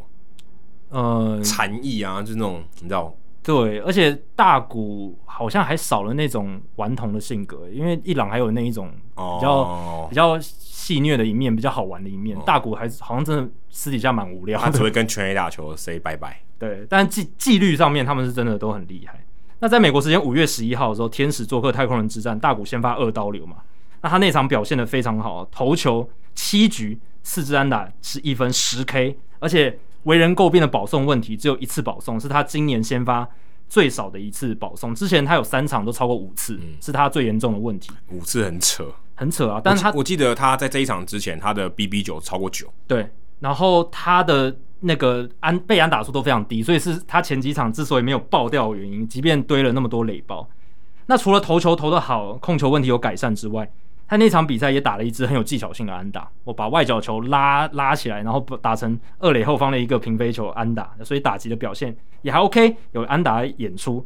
最扯的是呢，他最后还上去守了右外野，守了一局。当然，他前面的比赛有守过左外野了嘛，所以这不是第一次。但是这次真的是所谓有人说是三刀流嘛，就是有守备、有打击，然后有投球这样子。但他只拿一份薪水，对啊，就我们刚刚讲不好哎、欸，这样对劳工来讲。你做三份工作，啊、对不对？断在合约的，但我真的觉得以劳工的角度来讲，这真的很不好。哎这，老板就说你像大谷一样好不好？对啊，三个都给你做。这也是当初大谷说要接受这个小联盟合约的条件，然后加入大联盟，大家觉得很不智的原因，因为他那时候还受限于这个业余自由球员，就是国际业余自由球员限制嘛。所以那时候很多人都说，你为什么不再多等，然后你就变自由球员就可以？但大股就是不一样，他就是愿意接受这样的条件。然后现在你看 CP 值这么高，领的薪水还是很低。但前提是他不能受伤，受伤 CP 值再高都没有用。没错，但是他至少今年到目前为止，诶，Joe Madden 对他的这个使用就是放任让他，我也不太在乎说啊，你先发完一定要休息，或先发前一定要休息什么，我就让你放放放心去打。诶，其实说真的，这岔题一下，其实先发完通常大家会有一个就体能的日子嘛，就是练练、嗯、体能。对，对他想怎么练？他想怎么练体能？他隔天要练体能，他根本没办法练啊！他他等下要打、欸，我不知道怎么训练的，我觉得很神奇，都没有人。他可能还是有练啊，然后还是上场打，对，练完就累爆嘞、欸，练、啊、体能呢、欸。但这搞不好就是大谷他一直以来的他习惯的做法，然后有可能他就是他没有什么私生活嘛，反正赛前我就练，练、啊、完我还是可以打。对，当然他我相信他也是注重休息的人啊，他该睡觉的时候就睡觉，这个玩命呢、欸，对啊，一定要睡觉的，一定要休息，这对职业运动球员太重要。所以大谷现在是真的很让人期待的一个球员，很很让人兴奋了。那他那场比赛引发了诶、我们社团讨论区有一些讨论。那我们的好朋友 Peter 他就问说，诶、好奇问一下，大谷现在跑去守右外野，以前大联盟有先发投手投完还去守备的吗？如果有的话，有还拿下胜投的吗？哦，这个问题我就是去查了一下，因为我自己也很好奇。答案是有的，有先发投手投完去守备的，而且还有拿下胜投的、哦。那我只找到一场。我不知道历史上还有没有，但以我能力所及，我找到就是一场一九零六年九月二十四号，辛辛那提红人跟费城费城人之战。那那场比赛的费城人先发投手是 Johnny Lush，他在比赛中他投四局而已，四局之后他就去守右外野了，最后他拿下胜投。为什么他四局也可以拿下胜投？哦，这个就要解释一下了，因为在一九一六年以前呢，其实大联盟的胜投记录方式很混乱。我有特别去看一个那个美国棒球研究学会的研究，那个时候有十一种以上的记录方式，就是所以赛扬奖的赛扬五百一十一胜，有很多不是这种。对，有如果你用现代标准来看，其实有很多其实不应该拿胜投，嗯，因为那时候很多都是记录员他自己觉得啊，这个人该拿胜投就拿胜投，而且其实有很长一段时间胜投这个东西其实是不太被接受的，就是大家觉得说为什么胜利是所有球员一起合力拿下来，为什么只在先投手身上记一个 W？因为以前投手的地位跟一般野手其实差不多，嗯，反正你也是一个守备员，就是一个守备员，只是把球丢出去而已。是后来棒球演进赋予了投手重要的地位，但以前其实不是，所以有一段时间胜投这个数据其实是被质疑的。当然，现在胜投这个数据也被质疑啊，只是我觉得很好笑的是，在最早期的时候，其实他也是受质疑。那是到一九一六年以后才开始。胜利投手应该要投多长的雏形？那个时候的说法是至少比赛的一半，但还是没有说得很清楚。而且如果记录员觉得这个投手，即便他没有投到比赛一半，但是他值得拿下胜投，他还是可以自行的权衡。那现代的棒球的胜投的定义是到一九五零年才确立的哦，所以在那之前，其实看到的胜投记录，你其实都要稍微怀疑一下了。对，这个是我觉得蛮有趣的。所以 Johnny Rush 他那时候只投四局。掉四分，被打六十三打，而且一次三振，四次保送，其实没有投得很好。可是他最终还是拿下他那一季的第十八胜。后来他去卖肥皂了。哦，对啊。哦，不好笑。他哦，对啊，Lush 这个牌子嘛，但应该不是他创的啦，应该不是他创的。那 Johnny Lush 他其实他本身最早是一个野手，他进大联盟的时候是一个野手，后来面就是慢慢的、渐渐的变成了一个投手这样子。他生涯有一百八十一场出赛是投手，七十二场是外野手，六十四场是一垒手，所以他本身其实就是野手出身的人。那所以他在比赛中去守右外野也不是太令人意外。真的，他那场比赛还三之一哦，一次三振，一次保送。那他是我唯一能找到当先发投手，而且比赛中跑去守右外野，然后最后还拿下胜投的一个人。虽然你从现代的标准来看，他这个胜投其实是不应该拿的，但记录上他就是个胜投。那回到 Peter 他说的问题，然后还有就是后来呃，我们站上了一个作者一贯三，他有来私讯问我说，那有没有先发投手他投了，然后获得胜投资格，然后后来他去守中间去守备，再回来投，而且他再回来投的那个情境是符合救援成功的标准的，有没有人是既拿下胜投又符合救援成功的标准？的这样子的投手的状况，那其实是有的。那我先讲一下，我接下来讲的三场比赛。第一场是这个投手他本来就是胜投，然后他被换成野手之后，他队友上来救援嘛，结果队友救援失败，但是最后他又回来投，然后呢，他的队友打打出了再见的分数，所以他又变成了胜投，这样子，这是很曲折离奇的。那这个投手他的名字是 Tom Poholsky，Tom Poholsky。他是圣路易红雀队的投手。那这场比赛是一九五五年的八月十四号，红雀队对上红腿队。那时候辛辛那提红人叫红腿队 （Red Legs）。那那场比赛呢，前面的状况是四比四的平手。那前面呃，Poholsky 他其实投完七点二局的时候掉三分。那那个时候他是胜投资格的候选人。但这个时候呢，但这个时候红雀队他们派上了 Louis Arroyo 上来后援这样子。然后这个通常都是因为左右投的关系，总教练需要一个不同的惯用手的投手上来解决一名打者，所以那时候换上 Luis Arroyo，但是 Arroyo 没有解决任何打者，他就被掉一分，所以那时候红雀队就被追平了。但是 Tom p o h o s k y 这时候又回来，那个时候他是从左外野被调回来，他是先从投手被调到左外野，再从左外野被调回投手，所以最后 p o h o s k y 完成二点一局的投球，等于是。也是符合这个，应该说就是他那个时候就是投完最后那场比赛，然后最后就符合胜投的条件，所以他最后还是能拿下那场比赛的胜投，因为他队友最后帮他拿下胜利这样子。所以这是一场。那接下来两场就是一贯三问我的那个条件，就是既符合胜投又符合这个救援成功的，这个就我能查到就两场。第一场是一九五三年六月二十五号，洋基队白袜。那这场比赛的那个 Billy Pierce 白袜队的投手，他先投了八局。掉两分的比赛，然后接着白袜队换上了 Free Storage 上场中继，投了一个人次，然后 Billy Pierce 再回来投手球。那他当时中间去守备的位置是一垒手，所以他先从投手到一垒，然后再回到投手，最后他完成后援零点二局完成那场比赛，所以他拿下了胜投。但如果规则没有规定说胜投跟救援成功不能是同一人的话，他其实是应该有胜投也该有救援成功的，因为那时候的分差其实是低于三分的。那我就觉得很奇怪，为什么败投跟救援失败可以同一个人拿，但是胜投跟救援成功不行？呃，可救援成功照理讲不就是赢的那一方吗？他怎么会败投？我说败投跟救援失败哦，可以同一个人嘛？这个应该可以啊。对，但胜投跟救援成功不能同一个人。哦、这个我觉得有有，因为照理来讲，应该是先胜投，你要符不符合胜投这个条件，可以拿到。救援成功吧，不然玩投的人不等于他也拿到救援成功，因为他也是最后一个人啊。对啊，完投胜的人，假设你今天救援成功的条件是假设三分以内，然后你结束这场比赛的人叫救援成功，那你今天三比零完投胜，那你应该也拿到救援成功。照理来讲应该这样吧，你就是最后一个，你是第一个，你也是最后一个嘛。嗯，所以应该不行吧？就是你只要不是拿胜投，然后你符合三分以内，你投满。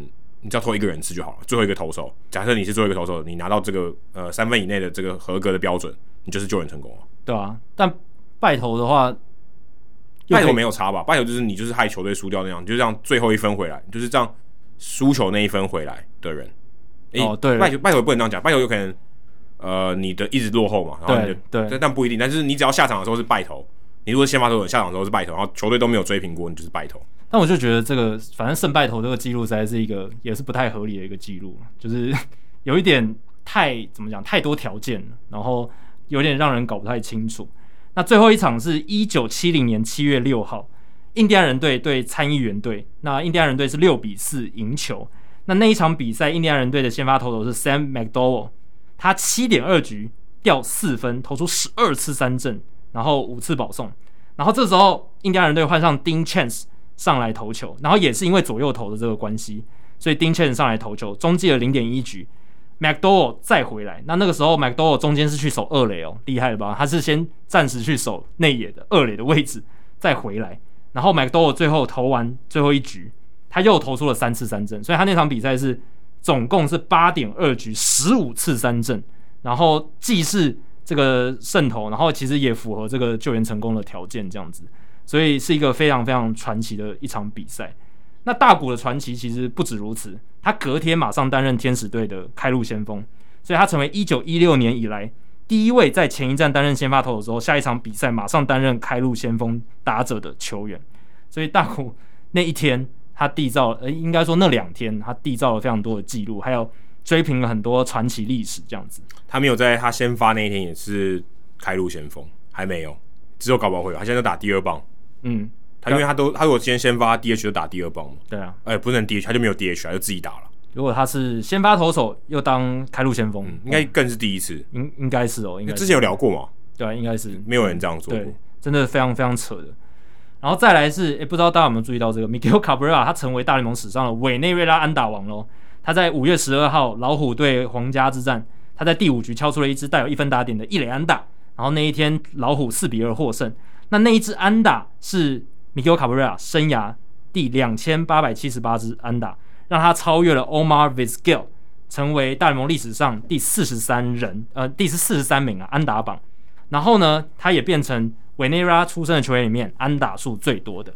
委内瑞拉史上有四百三十位这个大联盟球员，那 Miggy 现在就是变成其中的安打王，而且他的 WAR 值也是委内瑞拉史上大联盟球员里面最高的。所以，Miggy 应该算是委内瑞拉史上最伟大的大联盟球员，这应该是毋庸置疑了。前几名还有像 Omar Vizquel 是一个嘛，第二名，第三名是 Luis Aparicio，这个已经在名人堂了。然后 Bobby Abreu、Andres GALARAGA 这些著名的委内瑞拉球员，那现在 Cabrera 正式成为委内瑞拉的大联盟安打王。然后最后是哇，Corbin Burns 的记录，我们终于可以画下一个句点了，因为他在五月十三号对红雀的先发。终于投出他本季第一次保送了，但他那场比赛是先投了九次三振，才在第五局对 Tommy Edman 这个红雀的打者投出保送。那他成为一八九三年以来单季最多连续三振没有保送的记录，五十八次三振零次保送，同时也是开季最多连续三振，就是从开季起算，然后没有保送的记录，打破了原本 Kenley Jensen 我们之前讲过的五十一次。而且其实 Gerrit Cole 他在 Corbin Burnes 那场出赛之前，他已经连续五十六次三振没有保送，所以他现在是紧追在后。如果他 Gerrit Cole 下一次先发连投三次三振都没有保送的话，他就又可以打破 Corbin Burnes 的这个记录。所以这两个投手现在是太夸张了。现在但 Gary Cole 比较有机会赢啊，因为 Corbin Burns 没已经结束了。对，已经结束了。现在 Gary Cole 的几率是非常非常高，他只要不投保送，然后再投三次三振就可以。但其实 Gary Cole 在开始这个记录之前，他本季之前其实有三次保送了。对，所以呃，当然你如果从三振保送比来看，现在还是 Corbin Burns 比较强。那 Corbin Burns 他也创下了大联盟史上开季前六场先发最高的三振保送比，因为他之前没有保送嘛，所以你连三振保送比这个东西都还没有，就无限大。对，就无限大。那现在他有了，因为他有一次保送，所以他开季前六场先发的三振保送比就是五十八，因为三振五十八次，保送一次。